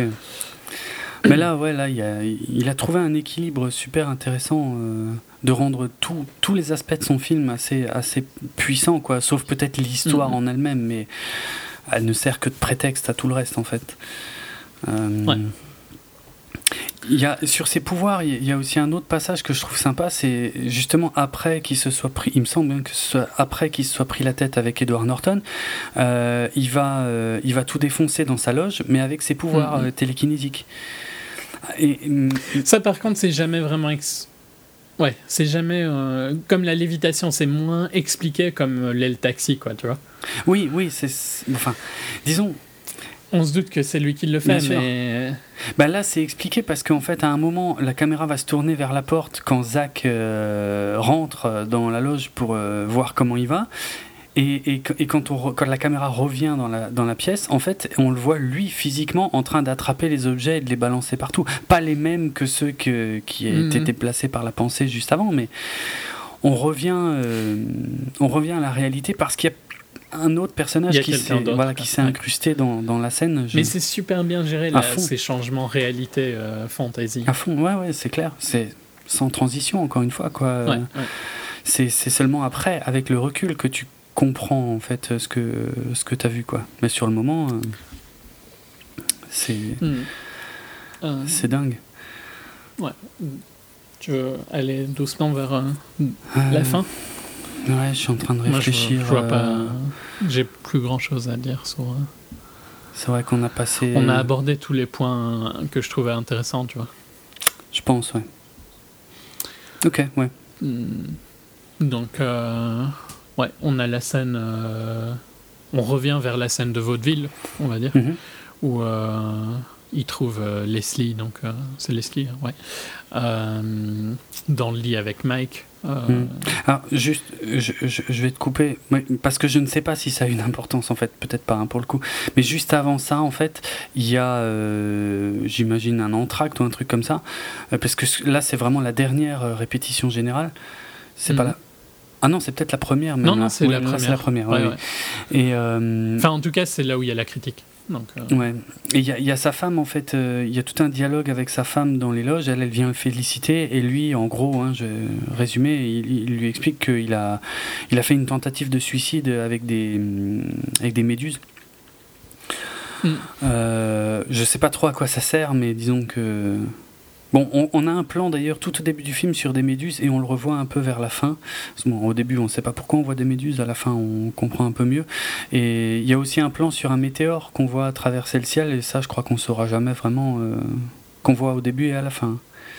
Mm. Euh, ouais, non, je pense pas que c'est expliqué. et c'est seulement après, quand elle part, qu'on le voit euh, prendre un vrai pistolet.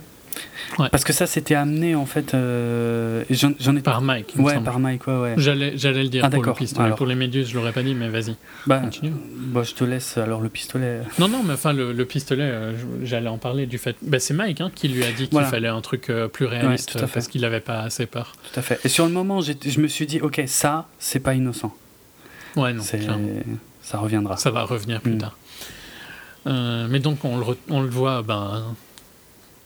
Il, il rentre euh, dans la chambre où sa femme le trompe, quoi, pour faire court. Et il y a donc toute la scène qu'on a déjà vue euh, plusieurs fois avant, Ouais. mais avec une toute nouvelle intensité pour le coup, vu qu'il y a, il y a une vraie arme à feu. Ouais. Euh, et on rentre ben, dans ce que, le, ce que la critique appelle le super réalisme. Mhm. Il Où il clôture par, en se tirant dessus, quoi, Ouais, tu vois, en, se- en voulant se suicider. Bon, il, il se botche, hein, on va dire, il se rate. Ouais, bon, on le sait pas Mais, hein, sur le euh, moment. On le sait pas tout de suite, ouais. Sur le moment, je trouve que euh, c'est super fort, quoi, tu vois, cette scène-là qui fait très. euh, Mm. ouais. elle, me, elle me rappelle d'autres films, bah, un peu comme Black Swan. Enfin, tu vois, cette clôture oui, comme ça. fait. Bah, en plus, il y a ce moment de malaise où, où pendant quelques secondes, le public ne réagit pas. Alors, on sait que Mhm. c'est la fin, il me semble, c'est la fin de la pièce. hein. Ouais, ouais. Je Ouais, en confonds tout- ouais, ouais, ouais, il me semble que c'est à la fin de la Ouais, pièce. ça doit être celle-là, la fin Mais de oui, où le, le public se dit que c'est du jeu, quoi, pour le coup. Ouais, voilà, euh, ouais. Et que nous, on a compris que ça l'était pas. Donc, tu as cette, euh, cette double ambiance un peu bizarre, Mm. où les acteurs ont compris que ça l'était pas, mais le public n'a pas encore compris. Euh, Super intense, quoi. Toute la scène est super intense avec Norton qui, pour le coup, a vraiment peur et tu le vois sur Ouais. son visage. Son visage devient différent. Ouais, ouais. Euh, Keaton qui, qui, je trouve, surjoue un peu moins aussi sur ce- la fin de cette scène-là, tu vois. Ouais. Devient un peu plus réaliste. Ouais, euh, il est plus, hum, plus intense, plus dramatique en tout cas. Mm. Ouais, ouais. Mm. euh, et bon, moi, globalement, euh, j'aurais bien aimé que le film, il s'arrête là. Ben oui et non. Euh, parce que tout dépend, tout dépend. euh, je pense comment tu comprends ce qu'il y a après. Ouais, mais ouais, ok. Je vois. Mais euh, tu le comprendrais comme un, tu le comprends comme un rêve ou tu le comprends comme la réalité? Disons, j'ai pas mal réfléchi et euh, je me dis que dans un cas ou dans l'autre, ça me dérange pas. C'est-à-dire que, ok, ce serait peut-être plus crédible de penser. Euh, Si maintenant on part euh, ouais, euh, dans, dans- le domaine de la crédibilité, hein, de penser en Mhm. fait qu'il s'est pas vraiment raté sur scène et que qu'il est vraiment mort ce con. Et euh, du coup, ça explique certaines choses qu'on voit après parce que c'est c'est il Ouais. y, a- il y a quand même C'est en fait c'est ces choses-là qui m'é- m'énervent. Donc c'est vrai que si, si je le prends comme un côté, c'est un rêve et donc euh, tout ce qui se passe après n'est que de la fantaisie, ben pourquoi pas, tu vois. euh, disons Je trouve pas que ça apporte quelque chose au film. hein. Je trouve que le film était plus fort si euh, il s'arrêtait là ou à la fin de la pièce, quoi. Euh, mais en tout cas, ça me dérange moins que si c'est la réalité. Mhm. Vas-y. Euh, oui, je dirais que l'élément en fait le plus qui, m'invite vraiment à penser ça, c'est finalement la critique élogieuse de, de, Tabitha, quoi, alors qu'on nous avait fait comprendre que c'était totalement impossible. En plus, à la fin de la pièce, on voit bien, hein, pendant la standing ovation, euh, que elle, est la seule à se tirer euh, tout de suite, quoi. Euh, ap- Après, je sais pas qu'est-ce que ça signifie dans le film à ce moment-là? Est-ce qu'elle a aimé, est-ce qu'elle a pas aimé? J'en sais, rien. euh, C'est impossible de toute façon, je pense, à, vraiment déduire. Mais euh, ouais, s'il est vraiment mort ou j'en sais rien, tu sais, dans le coma, on va dire pendant euh, Ouais, ouais. Un, ou deux jours, hop, comme ça, ça, ça expliquerait le fait qu'il puisse avoir ces visions. Ouais, parce que ça paraît gros en fait la fin. Ça paraît gros. euh, finalement, il s'est juste tiré dans le nez. Euh, Maintenant, il a la tête de Birdman, quoi, globalement. Ouais, alors oui, alors plus avec le. Quand il a les bandages, effectivement, ça lui fait vraiment un bec, quoi. C'est c'est- Ouais. c'est très très bien géré. Bon, après, quand il enlève les bandages et qu'on voit son nouveau-né, et j'aime bien tout le, speak de, le, le speech de Zach euh, qui dit bah, maintenant il a un nouveau-né, puis s'il lui plaît pas, on lui en fera un autre, on s'en fout. Euh, De toute façon, voilà, il a eu. on a gagné, on a une critique géniale, il a inventé un nouveau style de théâtre, enfin bref, euh, mission accomplie quoi. Il y a, il y a son ex-femme qui elle est choquée, qui lui dit mais oh euh, tu te rends compte que enfin il a failli passer, euh, bon bref. Mhm. C'est cette histoire en fait de critique, je pense, élogieuse qui est le plus difficile à croire. Et c'est- pour moi, c'est plus difficile à croire que le, que, le, que le dernier plan du film lui-même en fait. Ok, parce que moi, c'est plus le dernier plan Ah ouais. qui me dérange, tu t'as de bien. Mais parce que le dernier plan, il, il- il me plaît dans le sens. En fait, il- j'étais pas sûr de ce que je devais en penser, justement. Parce qu'après, disons, il se lève. Il- il- on voit Mhm. son nez et on voit qu'il y a Birdman en train de chier à côté, à côté de lui. Déjà, c'est un peu bizarre parce que jusqu'ici, quand même, Birdman, Birdman avait clairement l'ascendant sur lui. Bon, Ouais. sauf que Birdman, on l'a plus vu depuis justement la séquence du vol. On sentait que, de toute façon, il était au bord de la crise de nerfs jusqu'au moment où Mhm. justement il se bourre la gueule dehors. Et c'est le lendemain matin, comme par hasard, au moment, je pense, où il est le plus mal, que euh, il va céder plus ou moins à ce que, à, à ce que Birdman l'incite à faire. Euh, du coup, là, on ne voit plus Birdman jusqu'à ce qu'il se flingue euh, sur scène. Et, euh, mais il a l'air aussi beaucoup plus serein une fois qu'il a volé, en fait. Ouais. Et Ben, il a accepté, en fait, euh, sa double personnalité, on va dire, si on c'est possible, mais ce qui est, ce qui est étrange, c'est que d'un côté, on dirait qu'effectivement, il a accepté ce que lui disait Birdman, ce que, ce que Birdman l'incitait à faire, alors que d'un autre côté, il. Enfin, je- je- disons que le lien avec le fait qu'il se flingue sur scène n'est pas euh, évident. pas- ouais, évident, c'est pas ultra logique. Ouais, ouais. Voilà. Et, euh, mais pourtant, disons qu'il a pris, euh, il a pris l'ascendant sur Birdman. Il est plus dépendant, tu vois. Il est plus là à lui demander de se taire. Il ne subit Mhm. plus Birdman. En fait, là, il le regarde de haut, en train de chier, et, euh, et il voit les oiseaux dehors. Il ouvre la fenêtre. D'ailleurs, il y a plusieurs références hein, au, au fait que, on va dire de façon très allégorique, il deviendrait un oiseau à la fin, puisque et j'avais pas fait le rapprochement parce que là c'est vraiment très anglais pour le coup, mais il y a aussi sa fille qui lui a créé un compte Twitter et qui a envoyé son premier tweet. Mhm. Et un tweet, c'est un, c'est un- Ouais, c'est vrai. tu vois ce que je veux dire? Bah ouais. Non, Je pense non, que bah, c'est pas Le logo de Twitter, c'est un, C'est un oiseau, voilà. Et un, un tweet, je pense que ça se traduit par un, un, pé- un pépiment, pépiement, ou un, un mot, un mot Enfin, c'est le bruit que font, on va dire. que font les oiseaux. Voilà. Donc il y a Pour plusieurs. faire vraiment court, tu vois. Ouais. Pour, euh, donc il y a plusieurs, euh, je sais pas, euh, indices. Parce que sa fille, en, en plus, le- dans sa fameuse tirade, elle lui disait Ouais, t'aimes. Je l'ai, pas vu pour le coup. Enfin, tu vois, ça me paraissait juste normal qu'il ait un compte Oui, Twitter. moi aussi, donc, euh, moi aussi. Non, mais le truc du Twitter, je l'ai lu, hein, parce que je m'en suis pas rendu compte non plus. hein. J'aurais pas, j'aurais pas capté la, la référence. Mais plutôt dans le film, elle lui avait dit ouais, t'aimes pas les blogueurs, t'as pas Twitter, t'as même pas de page Facebook et tout machin. Et puis là, c'est pour ça en fait, je pense que tu, tu ne te rends pas compte peut-être de la double signification du tweet vers la fin quand elle lui dit ouais, bon ben, Mhm. a priori maintenant t'es connu, donc ouais, je t'ai créé un compte Twitter quoi. Mais apparemment, on peut avoir une double lecture de ça aussi. Pourquoi pas Et donc voilà, il se met au bord de la fenêtre. Il a l'air, il a l'air heureux, il a l'air serein. Bon, il peut avoir l'air aussi complètement cinglé. Hein. C'est comment on voit le truc. Et puis on ne voit pas ce qu'il fait. Et sa fille vient, elle s'inquiète, elle, elle le cherche, elle le trouve pas. Elle va à la fenêtre, elle regarde en bas, paniquée. Elle regarde en haut, elle sourit. Je sais pas. Je, je- je ne vois pas, pas du tout quel sens il peut y avoir à ça, bah, si ce n'est qu'il est devenu un oiseau ou il est devenu Birdman, Ouais, j'en ouais. sais rien. Mais euh, si on est dans la fantaisie, enfin dans la fantaisie, donc comme quoi Dans le coma, il est mort, voilà, dans le coma, ben je lui dis pourquoi pas. Ouais, pourquoi pas. Dans ce cas-là, pourquoi pas. Mais je, mais je trouve pas que ça apporte quel- quelque chose. Je trouve pas que le film est plus fort parce qu'il y a eu ces scènes-là. Et c'est dans le meilleur des cas où tu assumes qu'il est dans le coma, tu vois. Mhm. Si tu assumes que c'est la réalité, je trouve que le film part trop un peu en côté euh, fantasy alors. Bah, moi ça me dérange pas. Pour moi ça Mm. apporte quelque chose. Pardon, ça apporte quelque chose en fait, euh, le, le fait que euh, justement qu'il y, ait- qu'il y ait cette fantaisie euh, qui, qui soit venue de temps en peut-être que temps. je voulais plus de réalisme, tu vois, et que ça te dérange, ça me dérange plus que toi, je pense. euh. Ouais, alors que moi, ouais, je suis, je suis vraiment Et demandeur. inversement, toi, t'aimes mieux ça. Absolument. c'est- logique au final qu'on le lise différemment, tu vois. C'est juste que. Parce que pour moi, même s'il n'est pas mort sur scène et qu'il est effectivement, qu'il a survécu, qu'il s'est tiré dans le pif et qu'il s'en est fait faire un nouveau, je, en fait, euh, si tu veux, j'avais pas envie que ça finisse mal et, euh, et que, que ce soit juste, il s'est, balancé par la fenêtre et il est, il est mort co- comme une grosse merde euh, en Ouais, tombant. euh. alors que c'est probablement plus que je. Je dirais pas ce que je recherche, tu vois, Mhm. mais ça me dérange beaucoup moins que toi, quoi. Ça, ça va pas du tout avoir un impact négatif sur le film. Pour moi si le film se finit vraiment mal, quoi. que moi je, je voulais pas tu vois. Vraiment je refusais. Je me disais ah non ah non ah non on va pas finir comme ça non s'il vous plaît. Et du coup quand elle lève les yeux et qu'elle sourit bah, j'étais content. Je me suis dit ah génial. C'est cool. C'est génial. Voilà mais je peux pas l'expliquer Ouais, non, non, mais ça me surprend pas. c'est- déjà ta réaction dans plein d'autres films, en fait. Ouais. Euh, Ouais. Donc c'est logique.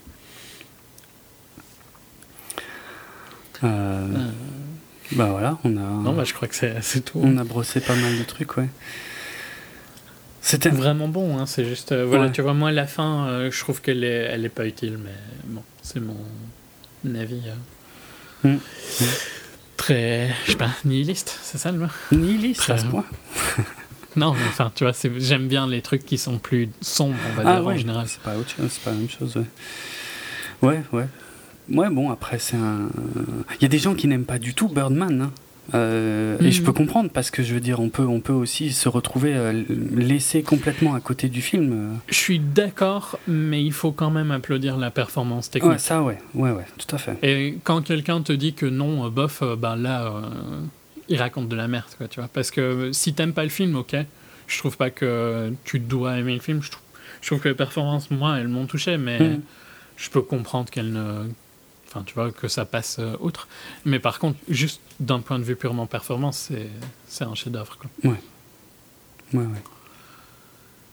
Je pense que c'est un film qu'on n'oubliera pas. hein. Je- Tu vois, il, il reste. Je, je vois bien que j'imagine bien que genre euh, en 2030, tu vois, dans les films de 2015 que tu regardes, euh, Birdman il sera présent quoi. En de Mhm. 2014 pardon.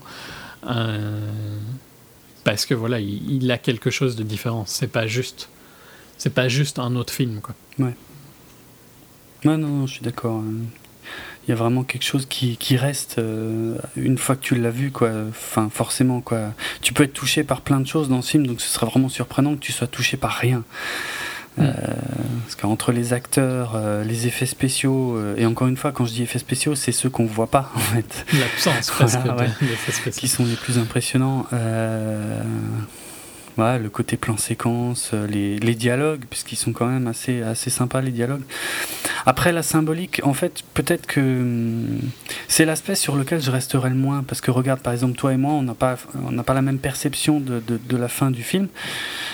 Et bah, je, ouais, je pense vraiment que là, ça va dépendre des gens, donc c'est pour ça, c'est pas, c'est pour ça que je Mm, disais. Comme ce que, ce que critique le film, tu vois, on l'a lu de manière différente Oui, parce oui. qu'on on va dans le film avec euh, notre, euh, bah, notre personnalité, nos avis, tu vois, déjà Mm.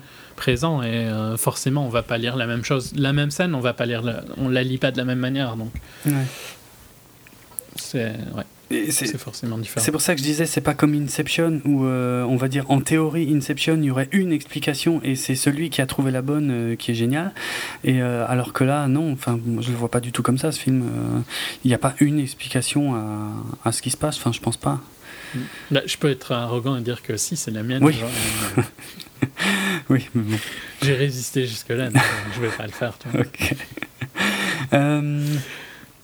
Une ou deux choses que j'ai failli oublier, mais que je n'ai pas oublié, euh, parce que je viens de m'en souvenir. Euh, la première, c'est que Martin Donc, tu Scorsese. les avais quand même presque oubliés. Oui, c'est clair.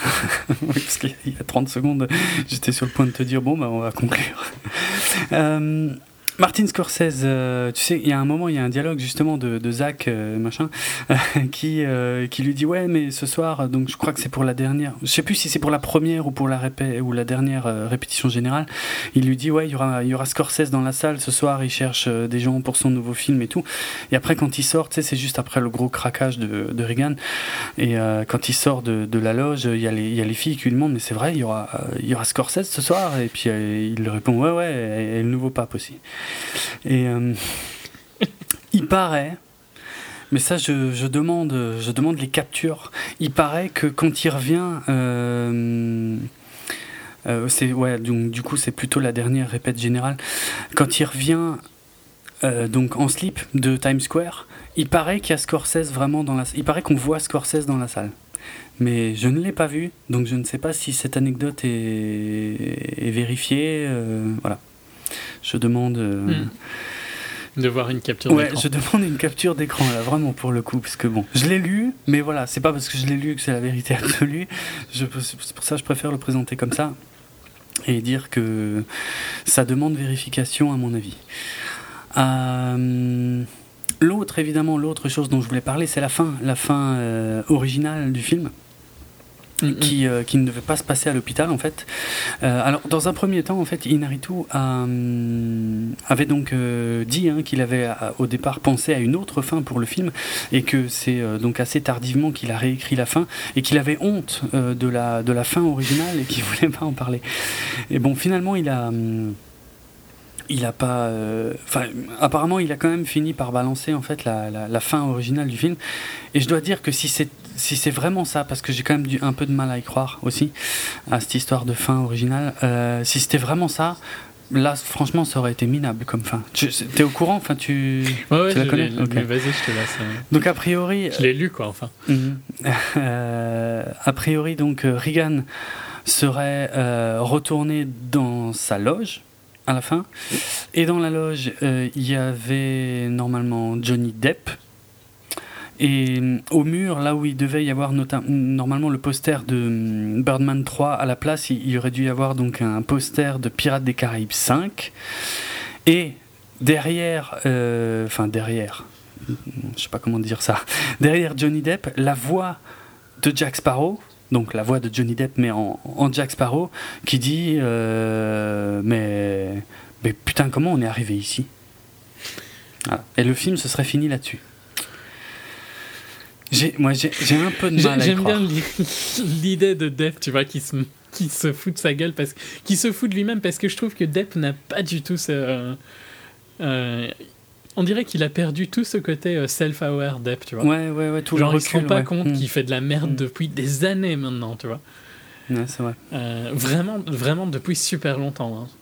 Oui, oui. Alors que c'était un, un de nos grands À acteurs, quoi. Quand, putain, Depp, dans Édouard aux mains d'argent, bordel, la performance qu'il avait, c'était juste sublime, ça fait pleurer à chaque fois quasiment. Et et qu'est-ce qu'il a fait depuis? Mm. les, les premiers pirates n'étaient même pas mauvais hein, en soi. Et je trouve que le personnage de Jack Sparrow, tu vois, était assez intéressant, mais putain, ce personnage l'a tué complètement. Ouais. Il en est Ouais. jamais plus ressorti. Donc pour ce côté-là, je trouve la fin marrante, mais après, par contre, ouais, c'est tout différent. C'est plus le même film, quoi. Avec cette. Non, ouais, c'est c'est- enfin, n'importe quoi. Enfin, Ouais, t- pour plusieurs raisons en plus, parce que d'une part, euh, Pirates des Caraïbes 5 est en train de se faire véritablement. Je crois que le tournage a commencé il y a pas longtemps. Hmm. Euh, J'imagine pas vraiment que Depp aurait été accordé. Enfin, tu vois, qu'on aurait dit ouais, ouais, va te foutre de la gueule de Netfilm qui va sortir dans pas ouais, longtemps. surtout c'est Disney. Ouais, ouais. Je, je vois pas Disney euh, avoir autant de recul. euh, ouais, non. Ça me paraît bizarre. Bon, il semblerait que de toute façon, cette fin n'aurait jamais pu être tournée puisque euh, Johnny Depp n'était pas. euh, n'était pas dispo, mais bon, je sais pas. Je sais pas. T'as- ah ouais, non, t'as pas vu. Ouais, non. Ah merde, je devrais même pas te le dire en fait. Ça va, j'ai pas dit le titre du film. Parce que j'ai vu. Il y a, il y a un film que j'ai vu récemment où il y a Depp dedans, mais il est pas crédité alors qu'il a un gros rôle. hein. Euh, mais il est pas crédité donc. euh, Mais bon, ouais, non, Ah, je peux pas en parler. ouais, non. Que, que t'as vu à Gérard May, parce que je le sais alors. Ah, ok, ouais. Oui, donc oui. Mais on va pas le spoiler éventuellement. Ouais, pour les voilà, gens. je le dis pas, mais on est bien d'accord. Mm. Et j'ai cité le réalisateur plutôt. Euh, ouais, c'est vrai. Ça va. Donc, Mais je, ouais, je le savais. Ah ok. Parce que c'est ouf hein, ce qu'il fait dans ce film. C'est euh, bah, bon, dans un premier temps, tu te dis mais attends, c'est qui ce mec C'est c'est lui, c'est vraiment lui. Puis au bout d'un moment, tu, quand tu te rends compte que c'est vraiment lui, tu te dis mais putain, mais pourquoi? Mais pourquoi est-ce qu'il continue à aller se ridiculiser comme ça à droite et à gauche, putain? Je crois qu'il l'a fait gratuitement en plus, hein, Ouais. juste pour, euh, pour aller s'amuser avec Kevin. Ah, Ouais, c'est c'est ouf parce que franchement, en plus, c'est euh, c'est un rôle, euh, c'est pas un petit rôle en fait quoi. Ouais, non, non, je sais bien. Et je, et je pense qu'inversement, le réalisateur, il s'est dit, oh, bah, je- j'ai Johnny Depp, je profite, quoi. Tu vois. Oui, bah oui, oui, pour le coup. Ouais, non, vraiment bizarre ce truc. euh, bon, bref. Euh, ok, Fini moi je pense Autre chose que cette fois j'ai rien oublié. On n'a pas été très euh, linéaire dans notre manière Non, de mais penser. ouais, le film ne s'y prête pas. Enfin, je trouve pas quoi. Pourtant, pour un film qui est en plan séquence, ouais, c'est vrai, c'est bizarre. Ouais, c'est c'est marrant, c'est assez ironique, ouais. Mais non, justement, euh, je pense qu'on l'aurait fait de façon linéaire, on serait passé à côté de beaucoup plus de choses pour le coup. Hmm. Et ouais, non. Faut- si vraiment, si on n'a pas été clair, retenez une chose, c'est qu'il faut aller le voir. Ouais, il faut le voir. ouais. De toute façon, là. Bon, si vous n'avez pas vu le film, que vous avez écouté tout ça, je pense que vous n'avez pas compris grand chose. Parce que. C'est vrai. On n'était pas très clair déjà. non. Mais bon. Et, euh, Ok. et, et toutes mes excuses pour le petit rototo tout à l'heure. euh, je- euh, pour être franc, je suis surpris que ça n'arrive pas plus souvent. Mais bon. Bref. Je te laisse conclure sur ces bonnes paroles. Bon, bah. Si vous voulez retrouver nos autres épisodes où on est plus linéaire Mhm. de 24 FPS, vous pouvez les retrouver sur notre site www.bipod.be, sur notre euh, hébergeur audio djpod.fr slash 24 FPS, sur les réseaux sociaux, euh, sur Facebook la page 24 FPS podcast et sur Twitter at 24 FPS podcast. Vous pouvez bien sûr nous retrouver sur iTunes ou vos programmes de téléchargement de podcasts favoris. Vous pouvez laisser, des commentaires et des notes euh, ben, dans tous ces endroits-là. Et si vous voulez nous retrouver, nous, moi sur euh, Twitter, c'est atrates, R-H-A-I-T-Z. Et moi, c'est Dravenardrock, D-R-A-V-E-N-A-R-D-R-O-K. Mon blog, euh, c'est dravensworld.net, sur lequel d'ailleurs j'ai très récemment posté une, une chanson, enfin un clip, un clip, ouais, un- on peut appeler ça un clip vidéo, une lyrique vidéo pour ceux qui savent ce que c'est, de mon groupe. Donc ça n'a strictement rien à voir avec le, avec le cinéma, euh, pour une fois, mais voilà. Ça sert aussi à ça, c'est un, un blog. euh, Ouais, où je mets ce que je veux. Personnel. Voilà, je m'en fous, c'est mon blog, voilà. Donc, euh, si vous voulez jeter une oreille à ça, c'est dispo euh, sur mon blog, le premier clip de Defractor, mon groupe de thrash metal. Sinon, Voilà, t'as bien fait de préciser hein, le style de oui, musique. comme ça, comme ça, il n'y a vraiment pas grand monde qui ira. Et euh, qu'est-ce que je voulais dire? Et du coup, euh, bon, du coup, je, continue hein, de- de- d'essayer de me tenir à cette histoire de critique écrite, bon, euh, que, je me rends compte que je pense que le 24 FPS sur Birdman sera en ligne avant la critique écrite de Birdman. Mais bon, hein, je fais ce que je peux. Il y a un clip à la place. Allez voir le clip. voilà. On va terminer en musique avec euh, évidemment le morceau Crazy de Gnarls Barkley. Euh, sorti en 2006, c'était, c'est pas un morceau qui est présent dans le film, mais par contre c'est celui qui accompagnait la, la bande-annonce du film.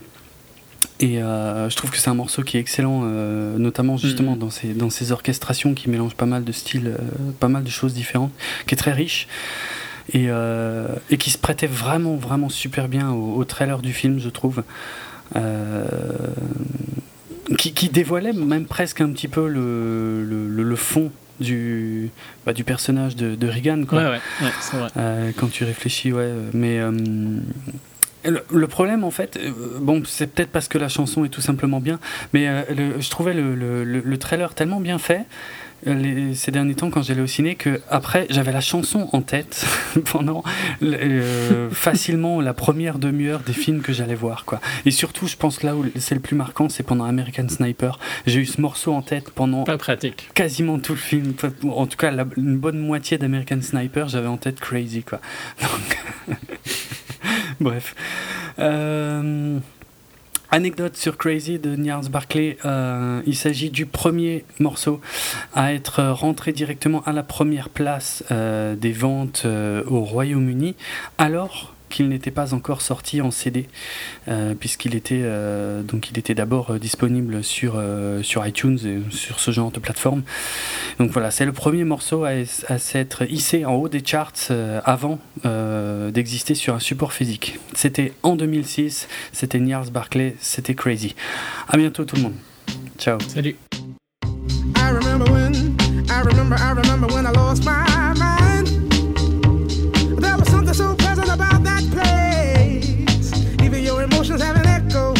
so much